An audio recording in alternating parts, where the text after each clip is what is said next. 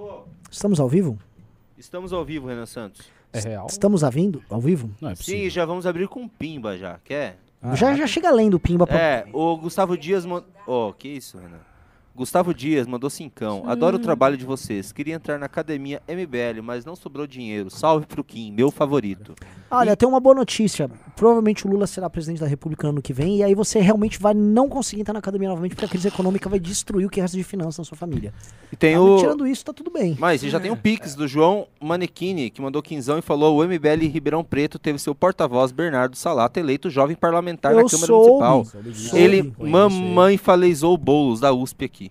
É, Na não, USP não. aqui. O menino é bom, viu? Parabéns. Ele é bom. O menino é bom. É, Ele foi também no evento. Do... Eu conheci ele ao vivo no evento do Rubinho em Vinhedo. Inteligente, dedicado. Tipo, mano, MBL Ele é Conheci ele faz tempo. Só tem que tirar aquele mullet, né? Eu acho que ele tem que tirar o mullet, ele tem que tirar a gravata borboleta. É... Ah, é o menino que usa gravata borboleta. Assim, é, cara. gravata- Tirando isso, maravilhoso. Tire a gravata Agora, borboleta. mullet, Nossa, gravata borboleta, Gachari. ficou- É, é a certo. gravata borboleta é de outra turma. A turma do MBL não usa gravata borboleta. Sim, Nem mullet. Mullet, assim, se tirar a gravata borboleta, o mullet já pode ser ressignificado. se você der um jaco anos 80 pra ele com o mullets, ele fica tipo, mano, Jaco? Mas ele vai... um jaco, uma jaqueta. Jaco é muito aceitável. conheço né? Japona, né? Agora, a ro- Faz, os velhos chamam de japona. É, Meu avó chama japona. É, Japona. sim, sim. Até Agora, na a, Bahia. ro- sim, a Rosa usa mullets e ninguém fala nada. Exato. Não, assim, é, tranquilamente. Então, beleza. Então, assim, ele pode, assim, o Salata pode usar mullets, mas Pode. ele tem que tirar a gravata borboleta. Então, é, tá aqui o desafio.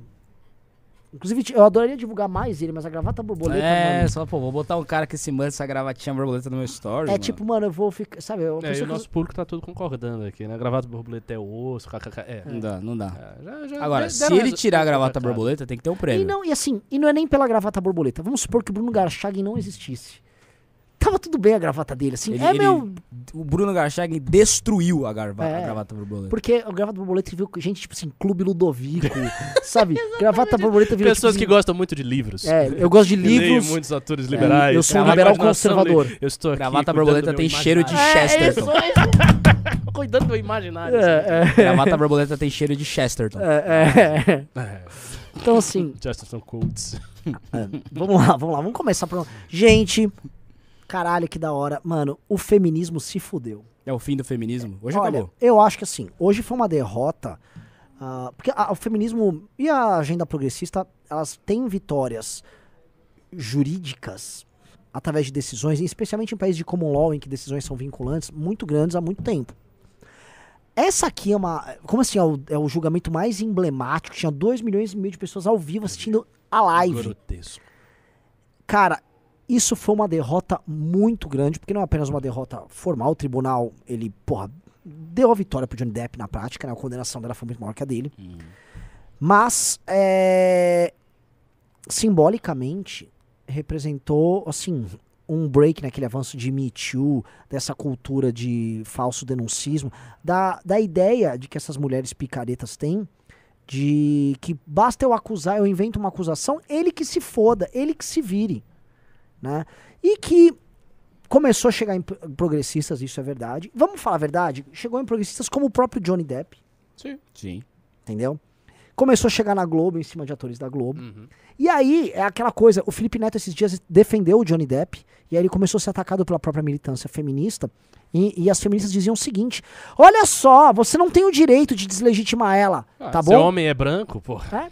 Não, e ela tá ainda foi falando? assim, ela, você não sabe se ela tá falando verdade ou mentira não, isso não importa se é verdade ou mentira o que ela tá falando. Porque querendo ou não, se você deslegitimar ela, você vai deslegitimar outras mulheres. Tipo, entendi, então eu posso fazer uma falsa acusação contra outra pessoa, foda-se, o que importa é a causa. E ela me deu isso pro Felipe Neto, que é um defensor desse mesmo tipo de raciocínio, né? E, e eu fico muito, assim, muito feliz, porque assim, isso é uma simbolicamente, o, o, o, o nagilatrindadismo, né, ou o mariferrismo, Sim. ele tem um apoio muito grande da imprensa. A imprensa levanta essas coisas. Se a gente pegar esse caso dessa Amber Heard aí, a imprensa brasileira apoiou ela até o fim. Aqui é o UOL. Continua apoiando. Nina Lemos. Que- Vocês sabem quem é Nina Lemos? Boi- assim, não, não, não posso fazer. Não pode. Nina Lemos, assim, é uma feminista clássica, assim, ela... ela Ah, ela tem que. Ela passa na rua assim e volta no pessoal. É, exato. Então ela, no UOL, que hoje é um câncer, né, o UOL, UOL tumorzão, ninguém o ganhou com o universo. show de horror que foi o julgamento. Acho que todo mundo concorda que vai ser 100 vezes mais difícil para uma mulher denunciar um rico poderoso depois dessa disputa. Mas a mulher já não era rica e poderosa também? Não era top Muito, model, muito. famosa Ela tá- ela tá- ela tá mundialmente. 15 Não era uma milhões de dólares mais pobre. Da, É, Exato. sei lá, um camponês da, do interior Você da acha que qualquer pessoa tem contato com Elon Musk assim? Não é fácil, não. Pelo amor de Deus. Ai, ai. Enfim, a imprensa e, e a- e ela vem dando essas notícias a favor da Amber, né? Esse último mês Sim. inteiro. O próprio E hoje- Fantástico, né? A matéria do Fantástico foi praticamente Isso. defendendo ela e atacando o Johnny Depp. Hoje eles não colocam que o, o Johnny Depp ganhou. Ele venceu o processo. Eles colocam que os dois foram perder o processo. É, é. É, É ridículo, cara. Então, o, o que que acontece? É, eles vão ficar nessa, nessa bomba de fumaça, mas eles sabem que eles perderam. Eles sabem que foi. E, esse- a- e a gente percebe também a sanha maluca deles, né? A esquerda progressista topa jogar no buraco o Johnny Depp, que é um cara do campo deles. Porque a vitória simbólica do- dela destruir a reputação do cara é mais importante do que ter o cara dentro do próprio grupo. Né? E eles estão aqui. Puta, ó, que, né, vou ter que ver como é que eu passo o pano aí pra essa derrota. Mas o que, que isso representa? Assim, o Ricardo e o Guto, assim, o programa é perfeito porque o Ricardo gosta de falar isso uma mais perspectiva. aqui, né? É, não, e o Guto é o go- cara gosta de denunciar as hipocrisias. É. Bancada da direita. É, eu queria fazer uma análise sobre isso, mas antes de eu fazer análise, eu queria só que você, você Guto, que você sabe, porque eu, eu confesso a vocês, eu, eu sou muito mal informado em relação às coisas que acontecem no mundo das celebridades, e eu só vim a saber direito quem é essa Amber Heard hoje. O que, que aconteceu em resumo? Cara, basicamente. os fatos. Cara, primeiro like na live aí, vai. Like na live no dia da, o dia mais triste da história das feministas histéricas aí. O mínimo que você tem que fazer é, uma- é um like na live dessa bancada de direita aí do ML News de hoje. Vamos lá, Ricardão. O que aconteceu? Essa doidona aí, basicamente ela era casada com o Johnny Depp, traiu ele várias vezes, inclusive com o Elon Musk. Traiu. Simplesmente traiu o Ela cara é com o Elon pior. Musk. Co- Conta o detalhe do Elon Musk. Nossa senhora. Qual o É. detalhe do Elon Musk? Que ela tava combinando de ter um filho com o Elon Musk. Sim. É, Enquanto ela viu? era casada com, com o o Johnny candidato Depp. Johnny Depp e combinando pra montar um contrato. E o, e o, o Elon Musk acho que saiu fora na boa. Tipo assim, Saiu numa boa, É, mas ela foi tava saindo, articulando. mas ela enquanto tava estava com o. Johnny Depp. É. Lembrando, teve outro, outro cara que ela traiu também, famoso, um ator. Então, mas basicamente ela decepou um pedaço do dedo do Johnny Depp. Ela fez cocô na cama dele. ela, Ela- batia nele Ela regularmente. batia nele, mandava áudios pra ele dizendo: Cara, ninguém vai acreditar que eu faço isso. Você é homem, ninguém vai fazer isso. Ninguém vai acreditar É, nisso. um pouco inverossímil, né? Você achar que a mulher vai cagar na sua cama e lhe espancar. Exato, você fazer uma. É, ainda mais sendo Johnny Depp. E aí, ela pro- e no fim das contas, ela processou ele. Tipo, depois de tudo isso, ela processou ele, depois teve que processar ela de volta. E hoje, felizmente, ele perdeu. é, é, ele ganhou esse processo e ela acabou aí se dando muito mal. Então acho que é um dia muito triste para as feministas histéricas. Que ela tentou fazer uma Mary Ferrização, uma Nájila Trindade. Tem outras. Eu separei algumas coisas aqui que quando acontece isso, não sai em lugar nenhum. Qualquer acusação que acontece disso, e muitas são verdadeiras, é a nova Terceira Guerra Mundial. Com razão. Agora, e quando essas mulheres mentem? E o cara que acabou sendo acusado ali, ele tem a vida destruída, e depois sai um relatório de, ah, ah, ele era inocente, que pena. Sua É. tá destruída, irmão. Valeu. E ninguém fala mais nada. Eu separei alguns, algum, algum- algumas matérias assim, mas vai, Ricardão. É, então vamos lá. Eu, eu acho o seguinte, o feminismo atual, ele passa por um, um paradoxo muito complicado, que é o seguinte. Se você olhar o conteúdo, o conteúdo teórico, o sentido do feminismo, lá no século XIX, e aí você pega até os panfletos que os homens escreviam a favor das ideias feministas que eram então difundidas. Por exemplo, ah, o livro do John Stuart Mill, da sujeição das mulheres, que ele tem um argumento liberal em favor de uma série de direitos que foram alargados no período. Você vê que esse pensamento lá dessa época tem sentido em relação ao que nós acreditamos e ao que é o senso comum vigente atualmente. Por quê? Porque o que, que se defendia? Se defendia que a mulher participasse da vida política, tendo sufrágio, te- te- tendo direito a voto. Se defendia que a mulher tivesse uma educação em pé de igualdade, seja, não houvesse uma distinção formal na educação do homem e da mulher. Se defendia que a mulher pudesse participar dos debates intelectuais do período. Se defendia que a mulher pudesse ter as mesmas profissões que o homem tem. Então, se o homem era médico, a mulher poderia ser médica. Se ele ganhava X, a mulher poderia ganhar Y. Isso tudo é o conteúdo do feminismo liberal do século XIX. O que ocorre? Estas conquistas, elas já foram colocadas na civilização moderna. A mulher já tem isso. Não existem distinções formais. Se você é menina, Ninguém vai dizer, não, aqui nessa escola você não pode estudar porque você é mulher. Não, você não pode fazer faculdade de medicina, você não pode fazer faculdade de engenharia porque você é mulher. Ninguém fala isso. Você não pode votar porque você é mulher. Você vai lá na urna e. Não, não, você não pode votar. Isso não existe.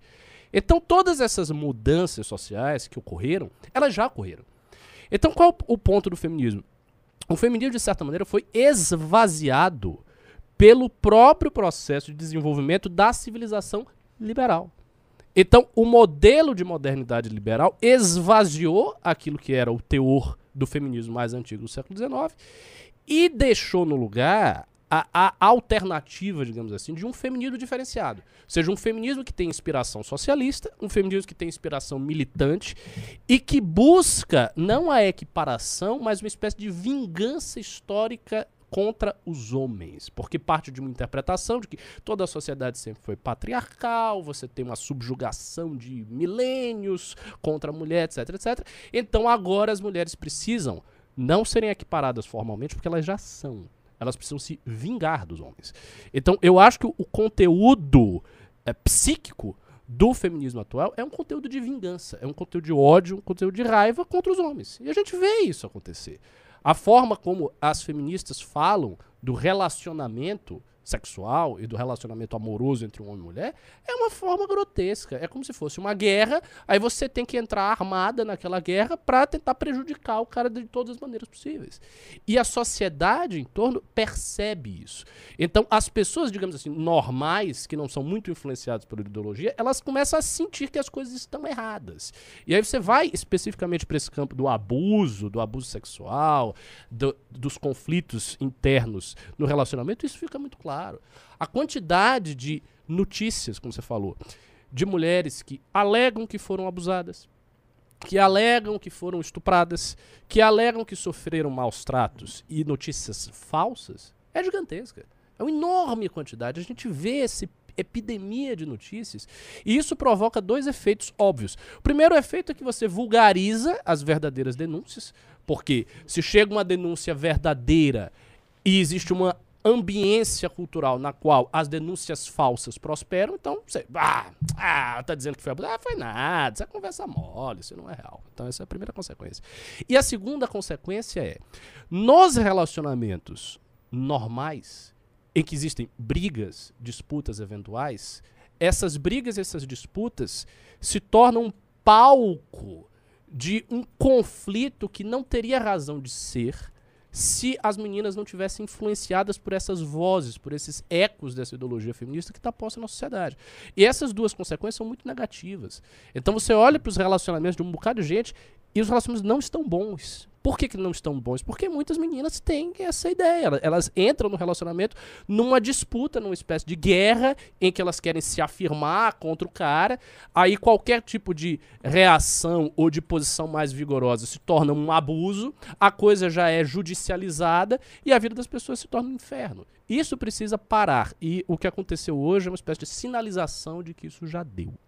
Maravilhoso. Olha, isso é um ponto interessante. É uma sinalização do judiciário americano. Do judiciário americano. É como se a, o chegou num certo tipo, é, daqui para é, não, daqui para cá não dá.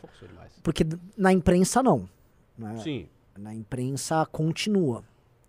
É, muita gente vem falando do cansaço desse modelo, desse progressismo hiperagressivo e de que essas guerras culturais deles, tipo, ó, isso chegou num, num limite. Mas será que chegou? Eu, ah, veja, eu não acho que chegou no limite da seguinte maneira. Eu, eu, não, eu não acho que esta onda progressista ela está estancando. Ela vai parar e vai haver uma espécie de reversão. Eu não vejo isso. Mas eu vejo que cada vez mais segmentos maiores da população começam a perceber que tem algo muito errado. Por quê? Porque as bandeiras elas vão se radicalizando mais, essa é uma consequência, e tem uma segunda consequência.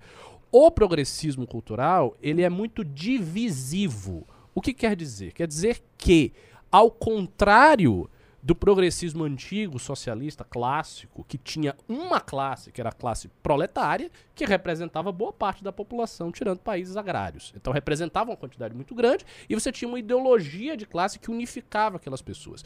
No caso do progressismo culturalmente orientado de hoje, não é assim.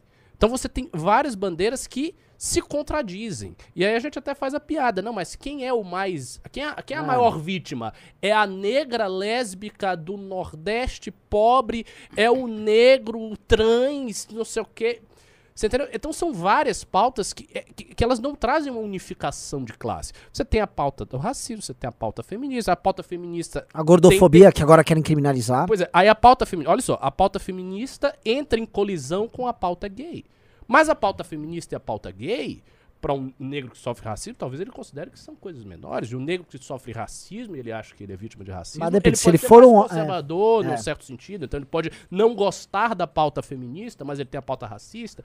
Aí entra a pauta da gordofobia, que é, que é assim, é mu- muito pequeno. Mas aí. Tem são- gordo pra são- caralho, hein? Tem muito são, gordo. são, são várias pautas contraditórias. E você não a consegue. tem- Você, você não consegue unificar. A gente tem o feminismo, a gente tem o feminismo negro, que eles brigam entre si. Pois A é. Negralismo, feminista não é. gosta do, da trans. Que acho que não, isso aí atrapalha. Porque o feminismo, por exemplo, pega o feminismo versus o feminismo negro. Vem mulheres brancas, feministas, dizer, ah, pelo meu direito de trabalhar. Você fala isso pra uma mulher negra, ela vai falar, cara, tipo, eu tô trabalhando aqui vai fazer uns alguns É. séculos. então fica um- há um conflito aí entre o feminismo e o feminismo negro e entre feminista e mulher trans também. Ela se deixar, ela saiu no tapa aí muito mais do que conservador e transexual aí. Exatamente, porque é divisivo. Então, assim, é- e veja, é um paradigma bem diferente do paradigma socialista mais antigo, que tinha um ponto de unificação, qual seja a classe social do proletariado. Então você tem uma unificação. Quando você tem uma unificação de classe, ou quando você tem uma unificação em bloco, por exemplo, se você tivesse um feminismo que representa igualmente todas as mulheres e necessariamente todas as mulheres, que é o caso das equiparações legais feitas ao longo do desenvolvimento da civilização liberal para tirar as desigualdades formais entre homens e mulheres.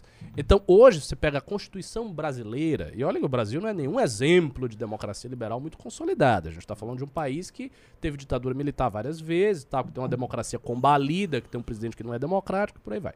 Mas você pega a Constituição, não tem na Constituição brasileira e nem na ordem legal brasileira nenhuma distinção formal entre homem e mulher quanto aos seus direitos. Não, isso, isso não existe. Isso Não, não, tem sim. Não existe. Tem sim. Tá na lei brasileira ou na Constituição, você diz? Na Constituição. Na Constituição não, mas na lei sim. Não, existem distinções quanto à questão de gravidez, algumas peculiaridades. Mas você não tem uma distinção formal em relação Por a exemplo, direitos o, o fundamentais. nosso direito penal, ele é completa, ele tem uma premissa dele central, que é ah, todo mundo inocente até se- que se prove ao contrário. Isso foi alterado para as acusações de estupro. De verdade, foi alterado. Hoje uma pessoa é acusada de um homem é acusado de estupro, Mas foi alterado no sentido contrário. Sim, o homem é obrigado a ter que provar a própria inocência. Racismo Não, é não, a mesma coisa. Não, não, ele é Mas é isso é, já é formal formal, formal, formal. Ele não tem presunção de inocência. Ele Mas o é racismo a mesma obrigado coisa. a provar a própria inocência. É, isso é uma bizarrice invertida, né? Sim, mas Porque é, o que eu tava querendo dizer é que há uma equiparação. Não, mas na não verdade a coisa já foi Não, já, desequiparada. já, já. Se a gente for falar também do direito de família no Brasil, ele é muito desequiparado. E, inclusive, em comparação com outros países, comparar com a França, por exemplo, que eu conheço bem, é, é- chega a ser alucinado o caso brasileiro. Total. O americano também é. Se for falar o caso americano de família, mas assim, não é nem um pouco equiparado. E aqui a gente chega numa coisa muito louca, porque é, nós temos uma, uma, uma situação em que você tem um feminismo avançando e ao mesmo tempo leis extremamente protecionistas para as mulheres.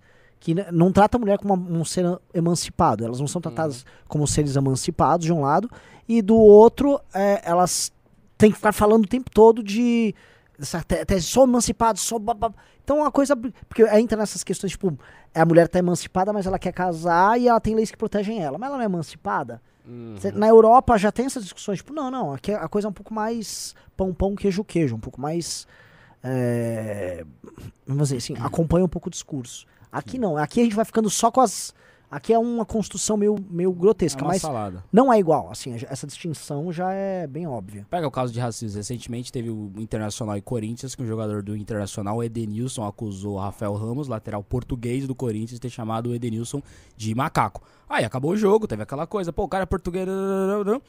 Como ele fez a denúncia de racismo pro Rafael Ramos, o Rafael Ramos foi preso Na hora. Porque é.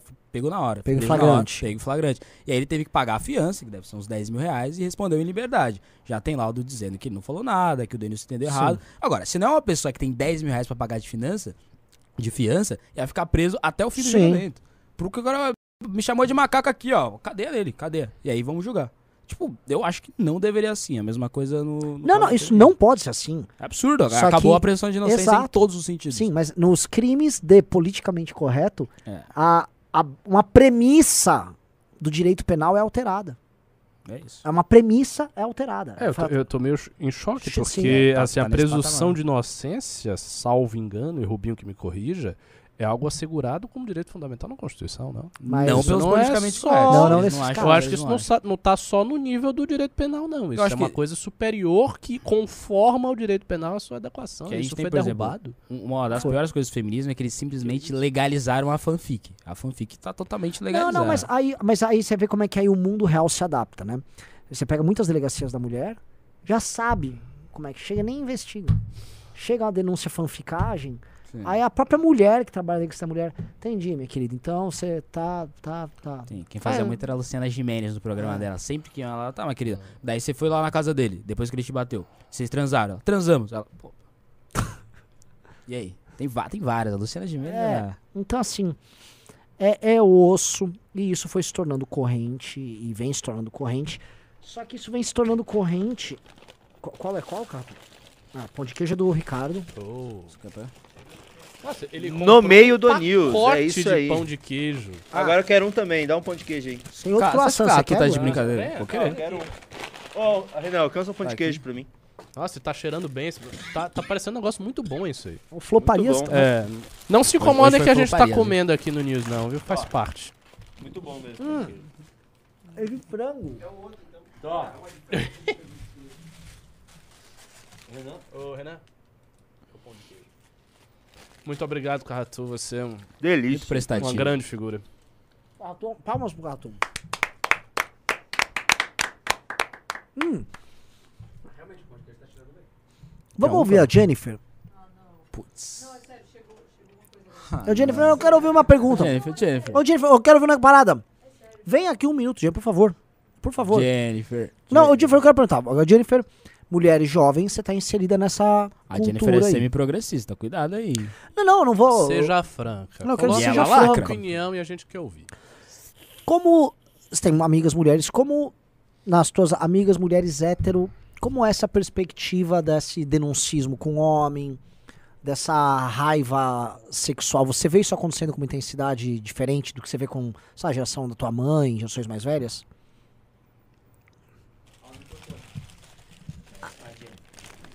Ah, eu acho que sim, com certeza, sabe? A minha geração, né? A gente costuma falar mais as coisas. Até porque a geração da minha mãe não tinha essa coragem que as mulheres de hoje em dia, sabe? As mulheres de- antigamente elas tinham muito medo, né? Medo de. Sim, sim, sim, sim, normal. Então, então sim, com certeza. Mas assim, eu tô falando de outra coisa. Uma coisa é falar de coisas que acontecem, outra Ah. coisa é falar de coisas que não acontecem. Não, isso, isso eu acho. É, Assim, que- uma, eu tô falando uma, de uma cultura de falso denúncio, não só de falso denuncismo, mas uma cultura de raiva com relação ao homem. Não, tem sim uma cultura de raiva contra o homem. Né? Eu não tô falando raiva Porque justificada. o homem é filho da puta. Exatamente. Eu sabia que você ia dizer isso. Exatamente. Mas, mas eu. Mas eu. Eu acho que quando um homem. Sabe, quando o homem não faz alguma coisa e você culpa ele por fazer essa coisa, logo você tá deixando. Sabe, você faz com que. Ah, então, essa mulher mentiu, logo a próxima mulher também pode mentir. Então, isso é ruim pra causa. Sim, mas você acha que, por exemplo, o fato dela ter mentido, isso ser ruim pra causa, é pior do que ela ter mentido e isso gerar mal a outra pessoa? O fato dela ter mentido foi muito ruim. Pior. Então, pensa, mas é pior do que Essa comprometer foi uma uma resposta causa. política muito boa. Como que é? Desculpa. É, porque assim, eu já vi muitas pessoas falarem isso e eu não acho isso uma resposta boa. Porque, tipo assim, foda-se a causa. Isso Não, é errado porque é errado. É, exatamente, eu concordo, sabe? Não, não tem, a causa não tem que estar em cima do que é certo ou do que é errado, sabe? Se, E você conhece pessoas que. Foda-se, é pela a causa. N- Não, no meu convívio não. No meu convívio não, não tem eh, isso, foda-se. Sabe? Tipo, ah, vou fazer qualquer coisa pela causa. Não. Vamos fazer qualquer coisa pelo que é certo. Se é o que é certo, vamos colocar a boca no trambolho, sabe? Vamos realmente xingar. Legal, isso é justo. Justo. Ótimo. Obrigado, é meu comentário. Agora, eu, eu queria falar sobre o que você disse aí, que eu acho um ponto assim vital. É, você falou que eu até completei, ela deu risada. Não, eu falei isso porque homem é filho da puta, não sei o quê. A questão é o seguinte: as pessoas são filhas da puta. É, As pessoas são filhas da puta. E os homens também são filhos da puta. E as mulheres também são filhos da puta.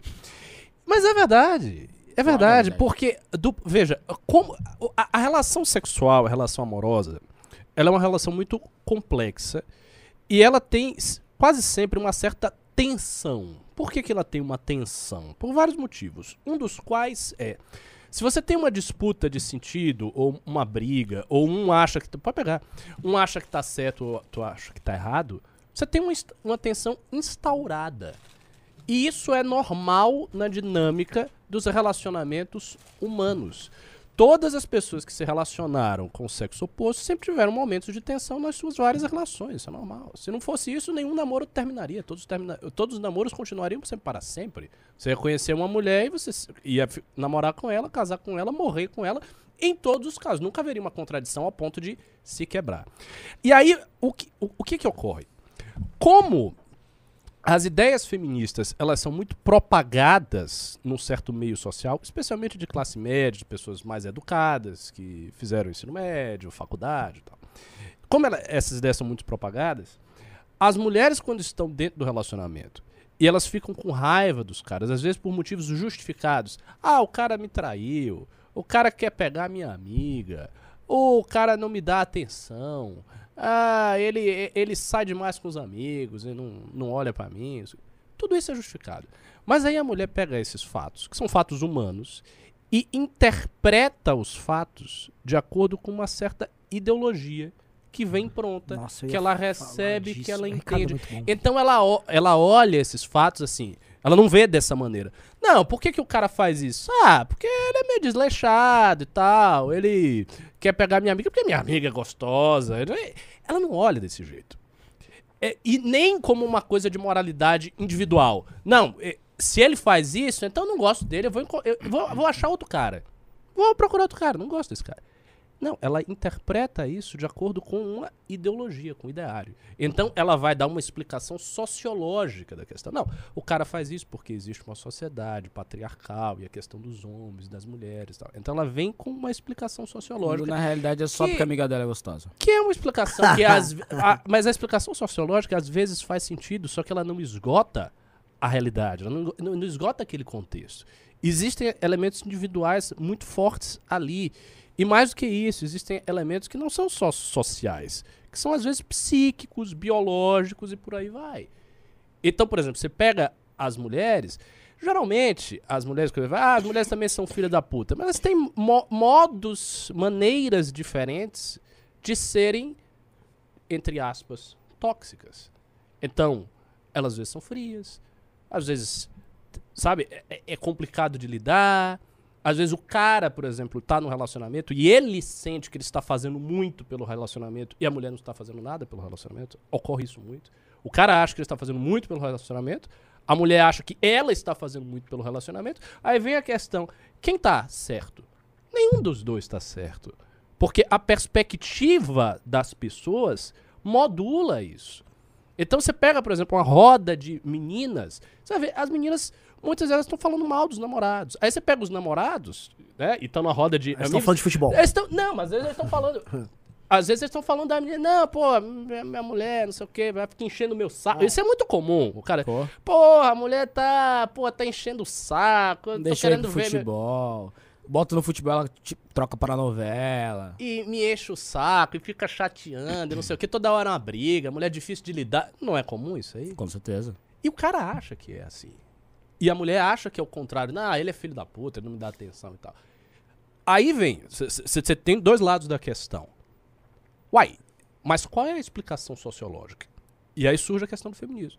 Como o feminismo tem uma teoria montada, uma explicação sociológica, essa explicação cai na cabeça das meninas, ao passo que não cai na cabeça dos caras, porque não tem um machismo teórico que seja equivalente Um machismo feminismo. Não teórico. existe. A- as tentativas, as tentativas de formulação de uma espécie de machismo teórico, que são esses movimentos migtô, não sei o quê, elas são extremamente toscos.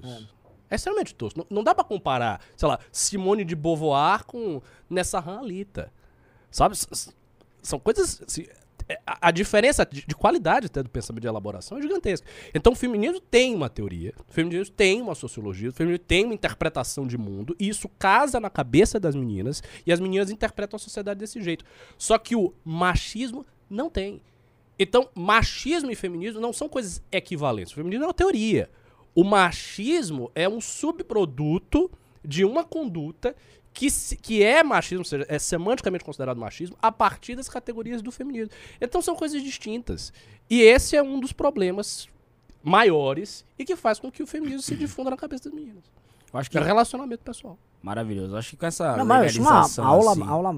magna do Ricardão. Com essa legalização da fanfic, eu acho que a gente tem, de um lado, uma sinalização de virtude, que eu acho que é um dos grandes males da sociedade moderna, e de outro, uma espécie de uma coletivização da culpa. Porque se, por exemplo, uma mulher vai lá e faz uma fanfic contra o Ricardo Almeida. Fez uma fanfic contra o Ricardo Almeida, ele fez isso, aquilo, aquilo, outro. Aí descobre-se que o Ricardo Almeida, ele não fez isso aí.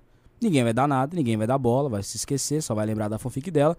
E ela vai sair de boa no movimento feminista, porque no fim das contas, essa fanfic contra o Ricardo Almeida, ele foi, ele foi inocentado, mas ela tá sendo a porta-voz de alguma mulher que nos anos 90 foi abusada e aquela sociedade da época acabou não culpando esse homem. E aí o Ricardo Almeida deixa de ser o Ricardo Almeida, ele vira um homem, e aquele homem, Sim. junto a esse homem, então É tá igual justo. sempre, fazer sempre uso do nome da Lei Maria da Penha. Aí a, a, a pessoa faz uma denúncia falsa contra o cara e ela invoca a Lei Maria da Penha, parece que ela invocou um avatar.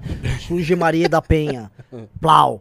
E aí o cara do outro lado, ele é o homem que bateu na Maria da Penha. Exatamente. E aí Naturalmente. você, E a outra coisa é a sinalização da virtude. Tipo, pouco, cada vez mais importa as fanfics, porque, um, não tem uma cultura de achar fanfic ruim, ou tipo, você lê uma história e fala, não concordo, deixa um comentário não concordo. Vão te xingar por não concordar, porque o natural é você ter que concordar. Porque no fim das contas, nem a mulher que escreveu essa fanfic se importa, nem as pessoas que, que, que comentaram lá concordando com ela se importam. Eles só querem sinalizar virtude. É igual o caso Kim Monarch, por exemplo. Você acha que as pessoas que tá, atacaram o Monark acham que ele é verdadeiramente nazista? Pelo amor de Deus. Que ele concorda com a solução final? Que ele acha a Câmara de Gás? Não, não, não, não. não. Monark Eu só quero dizer que eu acho. uma- soldado na SS. É, você, você isso? realmente. Não, eles só querem fazer um pose tipo: nazismo é ruim, eu sou do bem. E aí nessa, pouco importa o monarca, ele é uma coisa. Ele é uma coisa que eu quero sinalizar uma virtude, falar que eu sou do bem e que o nazismo é ruim, e aí provavelmente acaba tendo consequências reais, porque o monarca é uma pessoa real e acaba atacando esse cara e todas as outras pessoas. Então acho que ter essa sinalização da virtude com a legalização da fanfic é muito colado uma coisa da outra. É, é não, assim, a, e- e é, seria, agora, lá vou eu, né? Seria, por, não, que vou atacar é o Bolsonaro. Seria possível, por exemplo, teve o caso da Nájila Trindade, isso não, vamos dizer que não era o Bolsonaro presidente, era o Temer, tá lá, estou com um livrinho. E aí tá uma bancada de direita lá, tal, que levanta esse caso e põe pra votar. A possibilidade de passar uma legislação que criminalizasse não só quem fez a acusação, com penas muito mais duras, mas, por exemplo, veículos de imprensa e influenciadores que participassem desse tipo de difamação e cancelamento, por pagar, ó. Cara, o cara, o, o garoto que foi alvo lá da, da, da- como chama? Lá, Gil? Da outra. Esqueci da Mari Ferrer. Mari Ferrer.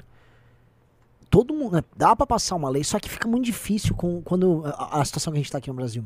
Você acha que a gente tem um feminismo estrutural? Não, a gente tem um, um bolsonarismo mongolau.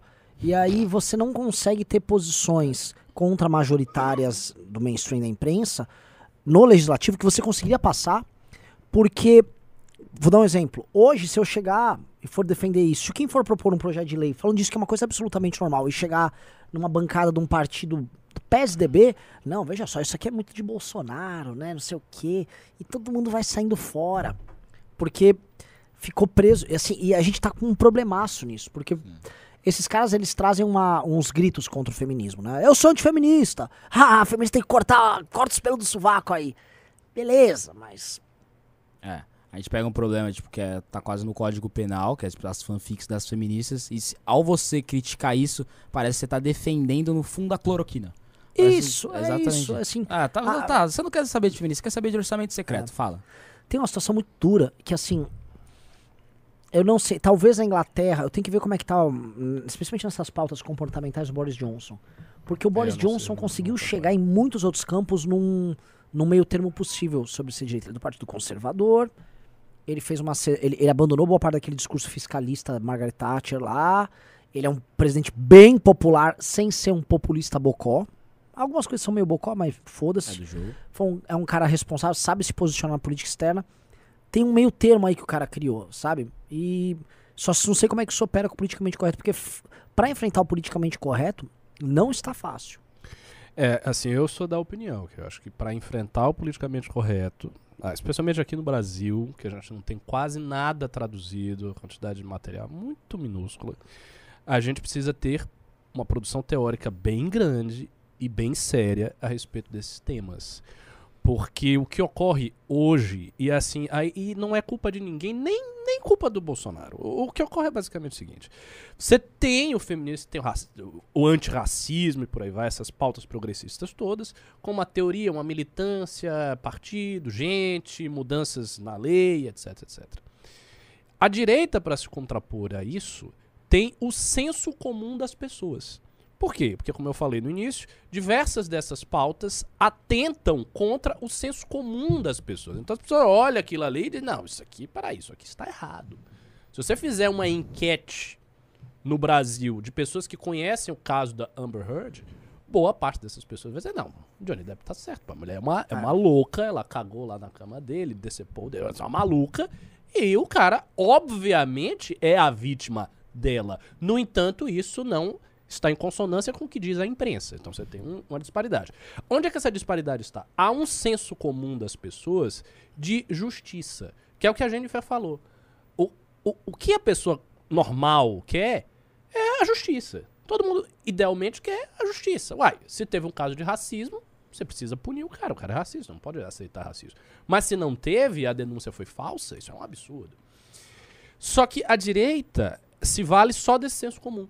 Então a gente tem a vulgarização, a gente tem a exposição, a gente tem o material que roda, que as pessoas do senso comum entendem, mas a gente não tem o resto. A gente não tem os juristas que têm 20 anos pensando nesse assunto, a gente não tem os teóricos, a gente não tem o, a, a, a estrutura da pirâmide. A gente acaba tendo só a pontinha da pirâmide, ao passo que a esquerda progressista tem a pirâmide toda.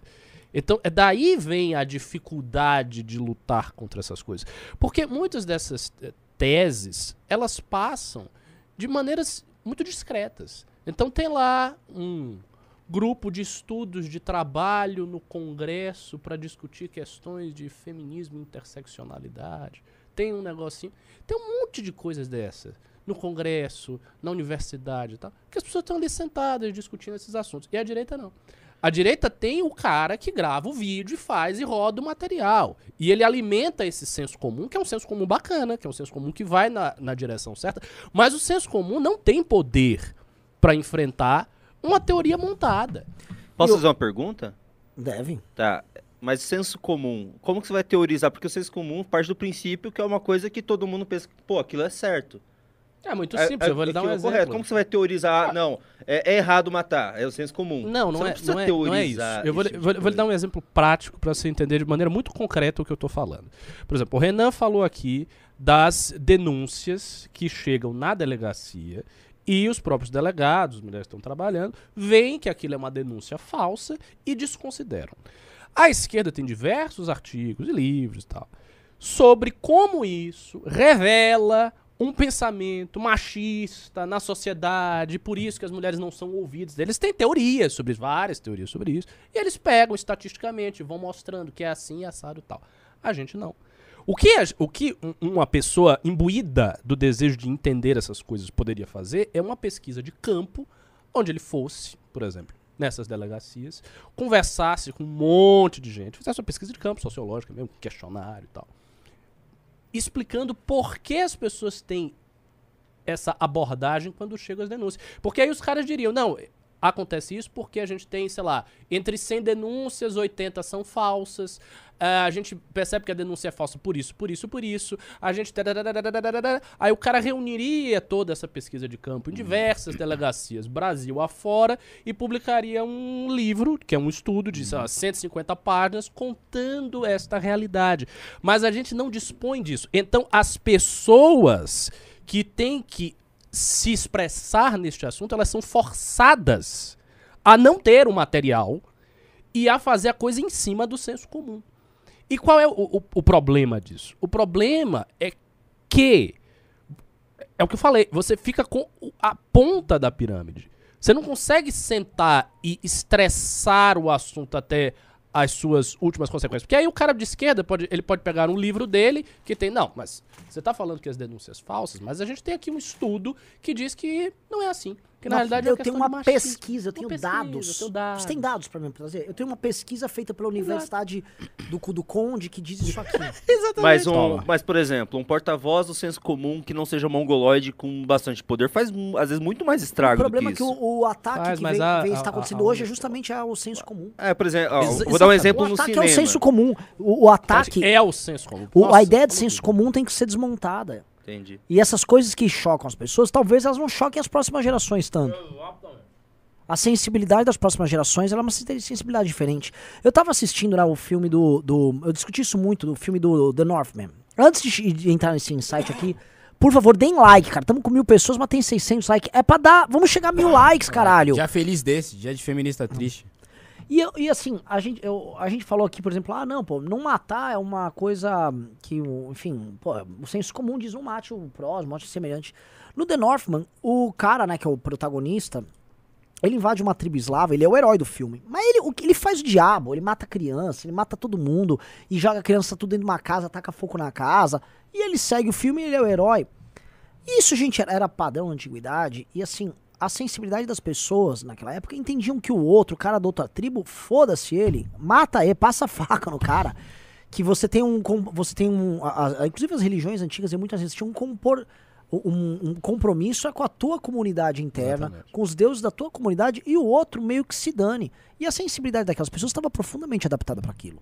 A nossa sensibilidade, o nosso próprio senso comum, ele se adapta. Algumas coisas podem dizer que são inatas ao ser humano, mas outras né, são convenções que a gente considera naturais. Tem coisas que. Cara, eu quero dizer assim, um cara que naquela época lá na antiguidade, na Idade Média, achava normal. Se eu cruzar 10 km naquela tribo lá, eu vou passar a faca em todo mundo. Essa. Sabe, se era normal aquilo pra ele, pode ser normal pra uma feminista hoje. É moral eu fazer falsas acusações contra homens, porque homens eles carregam um mal dentro de si que é manter um patriarcado que destrói as nossas vidas. Então eu tô fazendo um ato que é político. E eu vejo gente justificando dessa mas maneira. justifica isso. É um E isso pode É se tornar um. factualmente errado. É, a mas gente assim, acabou de mostrar ali, no, né, no na- grande horizonte. E o grande no UOL, horizonte né? é eu estou corrigindo um vício social entranhado. Então, porra. É como o Júnior falou, não é uma teoria. Tava no UOL hoje. A Nina Lemos, do UOL do Universo, tava falando, do Grupo Folha, tava falando isso. Tipo, esse caso aí, da, ah, mas ela mentiu, mas pô, isso vai atrapalhar as mulheres. Mas pô, então, pra ajudar as mulheres, a gente tinha que, sei lá, condenar o Johnny Depp. Teve o dedo dessecado, a cama toda cagada. Vamos condenar ele, porque senão a mulher não vai ficar rica, poderosa, não vai. Não é assim. E não é assim. E outra coisa que o Ricardo tá falando sobre falta de dados, né? Eu não sei se é só pautas de infraestrutura no Brasil ou ideologia mesmo. A gente tem, por exemplo, o caso do racismo, que é a pauta que eu mais estudo. Por exemplo, tem sempre, todo ano vem o Anuário da Violência e fala, pô, 70% dos homicídios no Brasil são de negros. Aí você vê a manchete, nossa, que país racista. E é, é só isso a estatística. Você pega, por exemplo, um país como os Estados Unidos, o mesmo dado. O FBI vai dissecar, de beleza, 70% dos negros, dos homicídios são de negros. Quem matou essas pessoas? Que o percentual pode dizer se é racismo ou não. A última do FBI mostra que 90% das mortes de negros foram por outro- outros negros. Então você fala, opa, então, cê- a, gente tem que a gente tem que combater isso, tem que ter política pública pra isso. Agora, não é o machismo que tá matando essas pessoas, não é o racismo que tá matando essas pessoas. No Brasil, a gente só tem o dado que tantos por cento dos mortos são negros. Pronto, acabou. Isso acontece também nas denúncias das mulheres, das acusações de estupro, nos estupros, etc. Tem que dar uma olhada a, a mais a fundo pra isso. É, tem que ver se é ideologia se é na realidade falta de infra- Posso um momento falar mal da direita? Aí eu lembro que o Ricardo levantou esse ponto de um debate intelectual que tem que ter, de uma construção teórica debatida na academia e tal, né?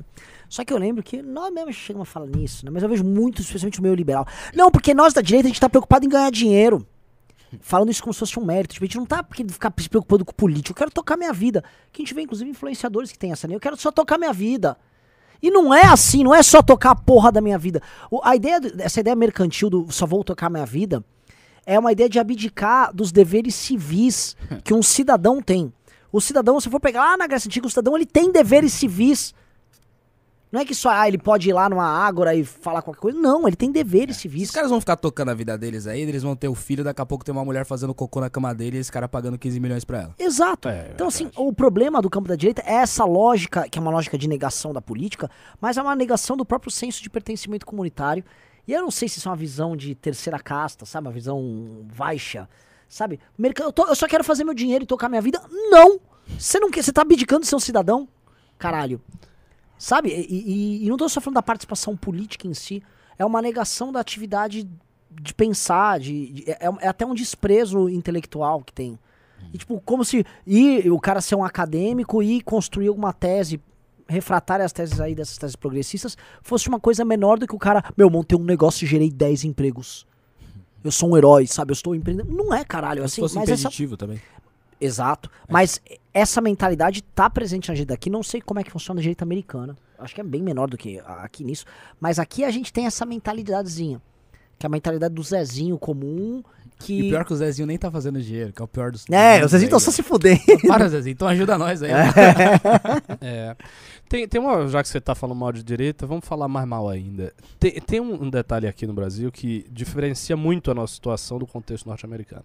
Você pega o livro do George Nash, ele escreveu esse livro a respeito do movimento intelectual conservador dos Estados Unidos da década de 50 até a época dele.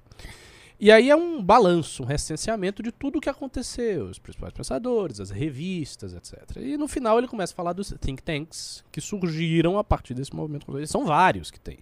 É, think tank dos caras agrários do sul dos Estados Unidos, os Southerners, os think tanks dos neocons, os think tanks dos paleocons, tem um monte de think tank lá. E aqui no Brasil não tem. Então, assim, a gente olha o movimento da nova direita e isso me dá muita raiva, que é perceber que todas, praticamente todas as iniciativas necessárias a serem feitas precisarão ser feitas pelo MBL. Então, a gente não precisa só fazer um movimento, não só eleger as pessoas, não só criar todos os projetos de lei relevantes da direita, praticamente, não só fazer toda a parte de mídia, comunicação de massa, etc. Não só formação de militância, a gente também tem que fazer formação. Ou seja, o MBL tem como obrigação fazer tudo. Mas a direita não é só o MBL. Tem outros movimentos, tem outras pessoas. Tem gente aí, tem gente recebendo dinheiro, inclusive.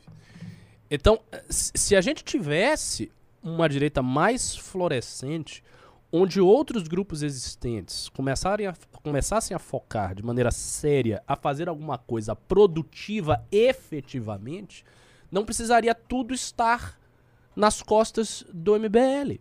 Porque, por exemplo, eu estou falando aqui de uma carência geral do pensamento liberal e conservador na direita brasileira.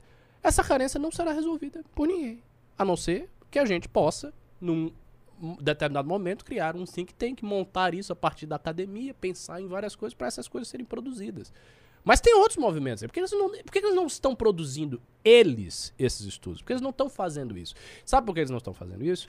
Porque, embora exista uma certa cultura intelectual na nova direita que se manifesta em consumo de certos livros, em consumo de certos autores, em certas leituras e tal, tudo isso ainda se dá de uma maneira muito estética. Então as pessoas gostam da ideia de, não, eu estou aqui num grupo de leituras. E a gravata de... borboleta. Le- Isso, é a coisa da gravata borboleta. Estou aqui lendo Hayek. Não sei. Sim, mas não quero saber de você lendo Hayek. Eu quero o seguinte: eu onde é que vai ter o estudo para me provar que quando chega a denúncia na delegacia, a pessoa não recebe a denúncia porque a denúncia é falsa? Cadê o, o estudo feito aqui por você? Você foi, na- você fez isso, você montou isso aqui? Não. Aí você pega em outras áreas, cadê o estudo? Também não. Então, é- é- é- essa relação com a vida intelectual que se tem- é muito assim. Gente, eu estou lendo um livro maravilhoso. São as reflexões de Chesterton. Tome aqui pra você. Dê like no meu vídeo, porque ele é um vídeo muito legal. E tome esse conteúdo bem bacana pra você. A pessoa, ah, dá like, ah, que muito bom. Sabe, não é isso. Não é isso. A gente precisa de coisas sérias. Você monte o conhecimento, você tá, faça a estrutura da coisa nascer mesmo. E daí você pode municiar as pessoas que têm que fazer o vídeo para chegar um monte de gente. E essas pessoas elas pegam essa, esse material e elas usam. Só que não tem. Então, é- as pessoas que fazem vídeo, elas são obrigadas a também ir catando e se esforçando. Não é pra ser assim. Não é pra ser assim. Você tem que ter montagem, mas não tem. E não vai ter. E só vai ter realmente quando o MBL fizer. Essa, essa é a grande realidade. Sendo atacado por eles. Por eles. Que não faz porra nenhuma. Sim. É. Não, isso me, deixa, isso me deixa muito puto ver Entendi. essa realidade. Posso falar mais mal da jeito ou vocês querem voltar pro Johnny Depp?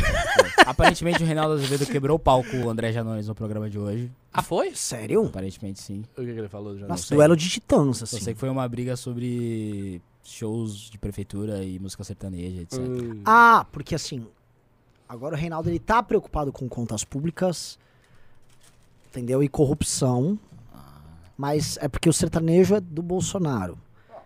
E aí o Janones, o Janones quer que o povo assista Gustavo Lima e foda-se. E o povo que assistiu Gustavo Lima e foda-se. Ah. Só que a galera da campanha do Lula e o Reinaldo Azevedo, não sei se eles são as, grupo, Eles não. ele- assim, ele- só pode se for a Luísa Sonza. Aí sim, tá a Luísa. Sonza, Ela pode. inclusive, é um ato subversivo, Ah. uma mulher como ela tal. É, eu entendo.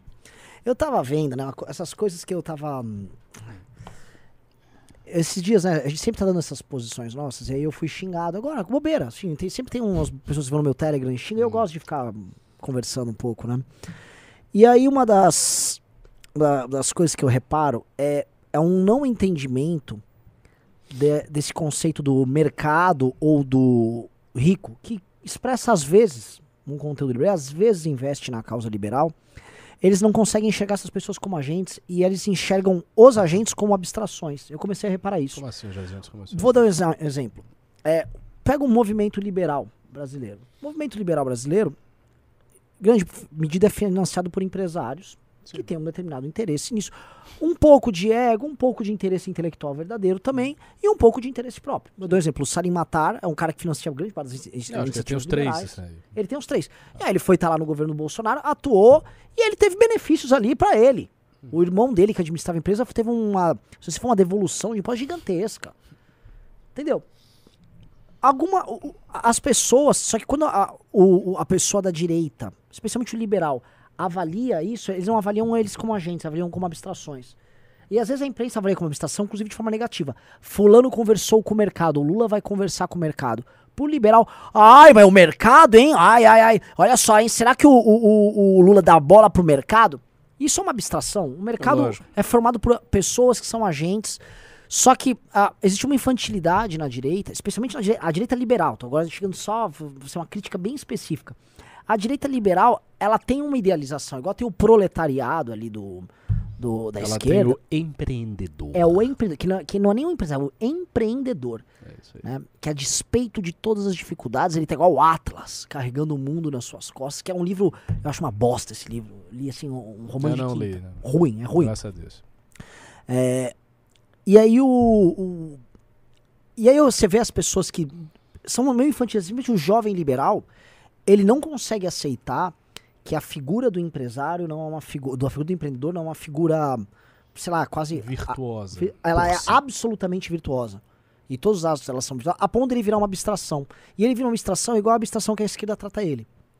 E aí, como ficam presos nisso, eles não conseguem sair desse discurso bobo liberal, nem de certos paradigmas que estão fazendo com que o movimento liberal no Brasil desapareça. Porque o movimento liberal é formado de empresários que têm interesses políticos no governo Bolsonaro. Eles foram se encontrar com Elon Musk agora e fizeram o, o diabo na pandemia.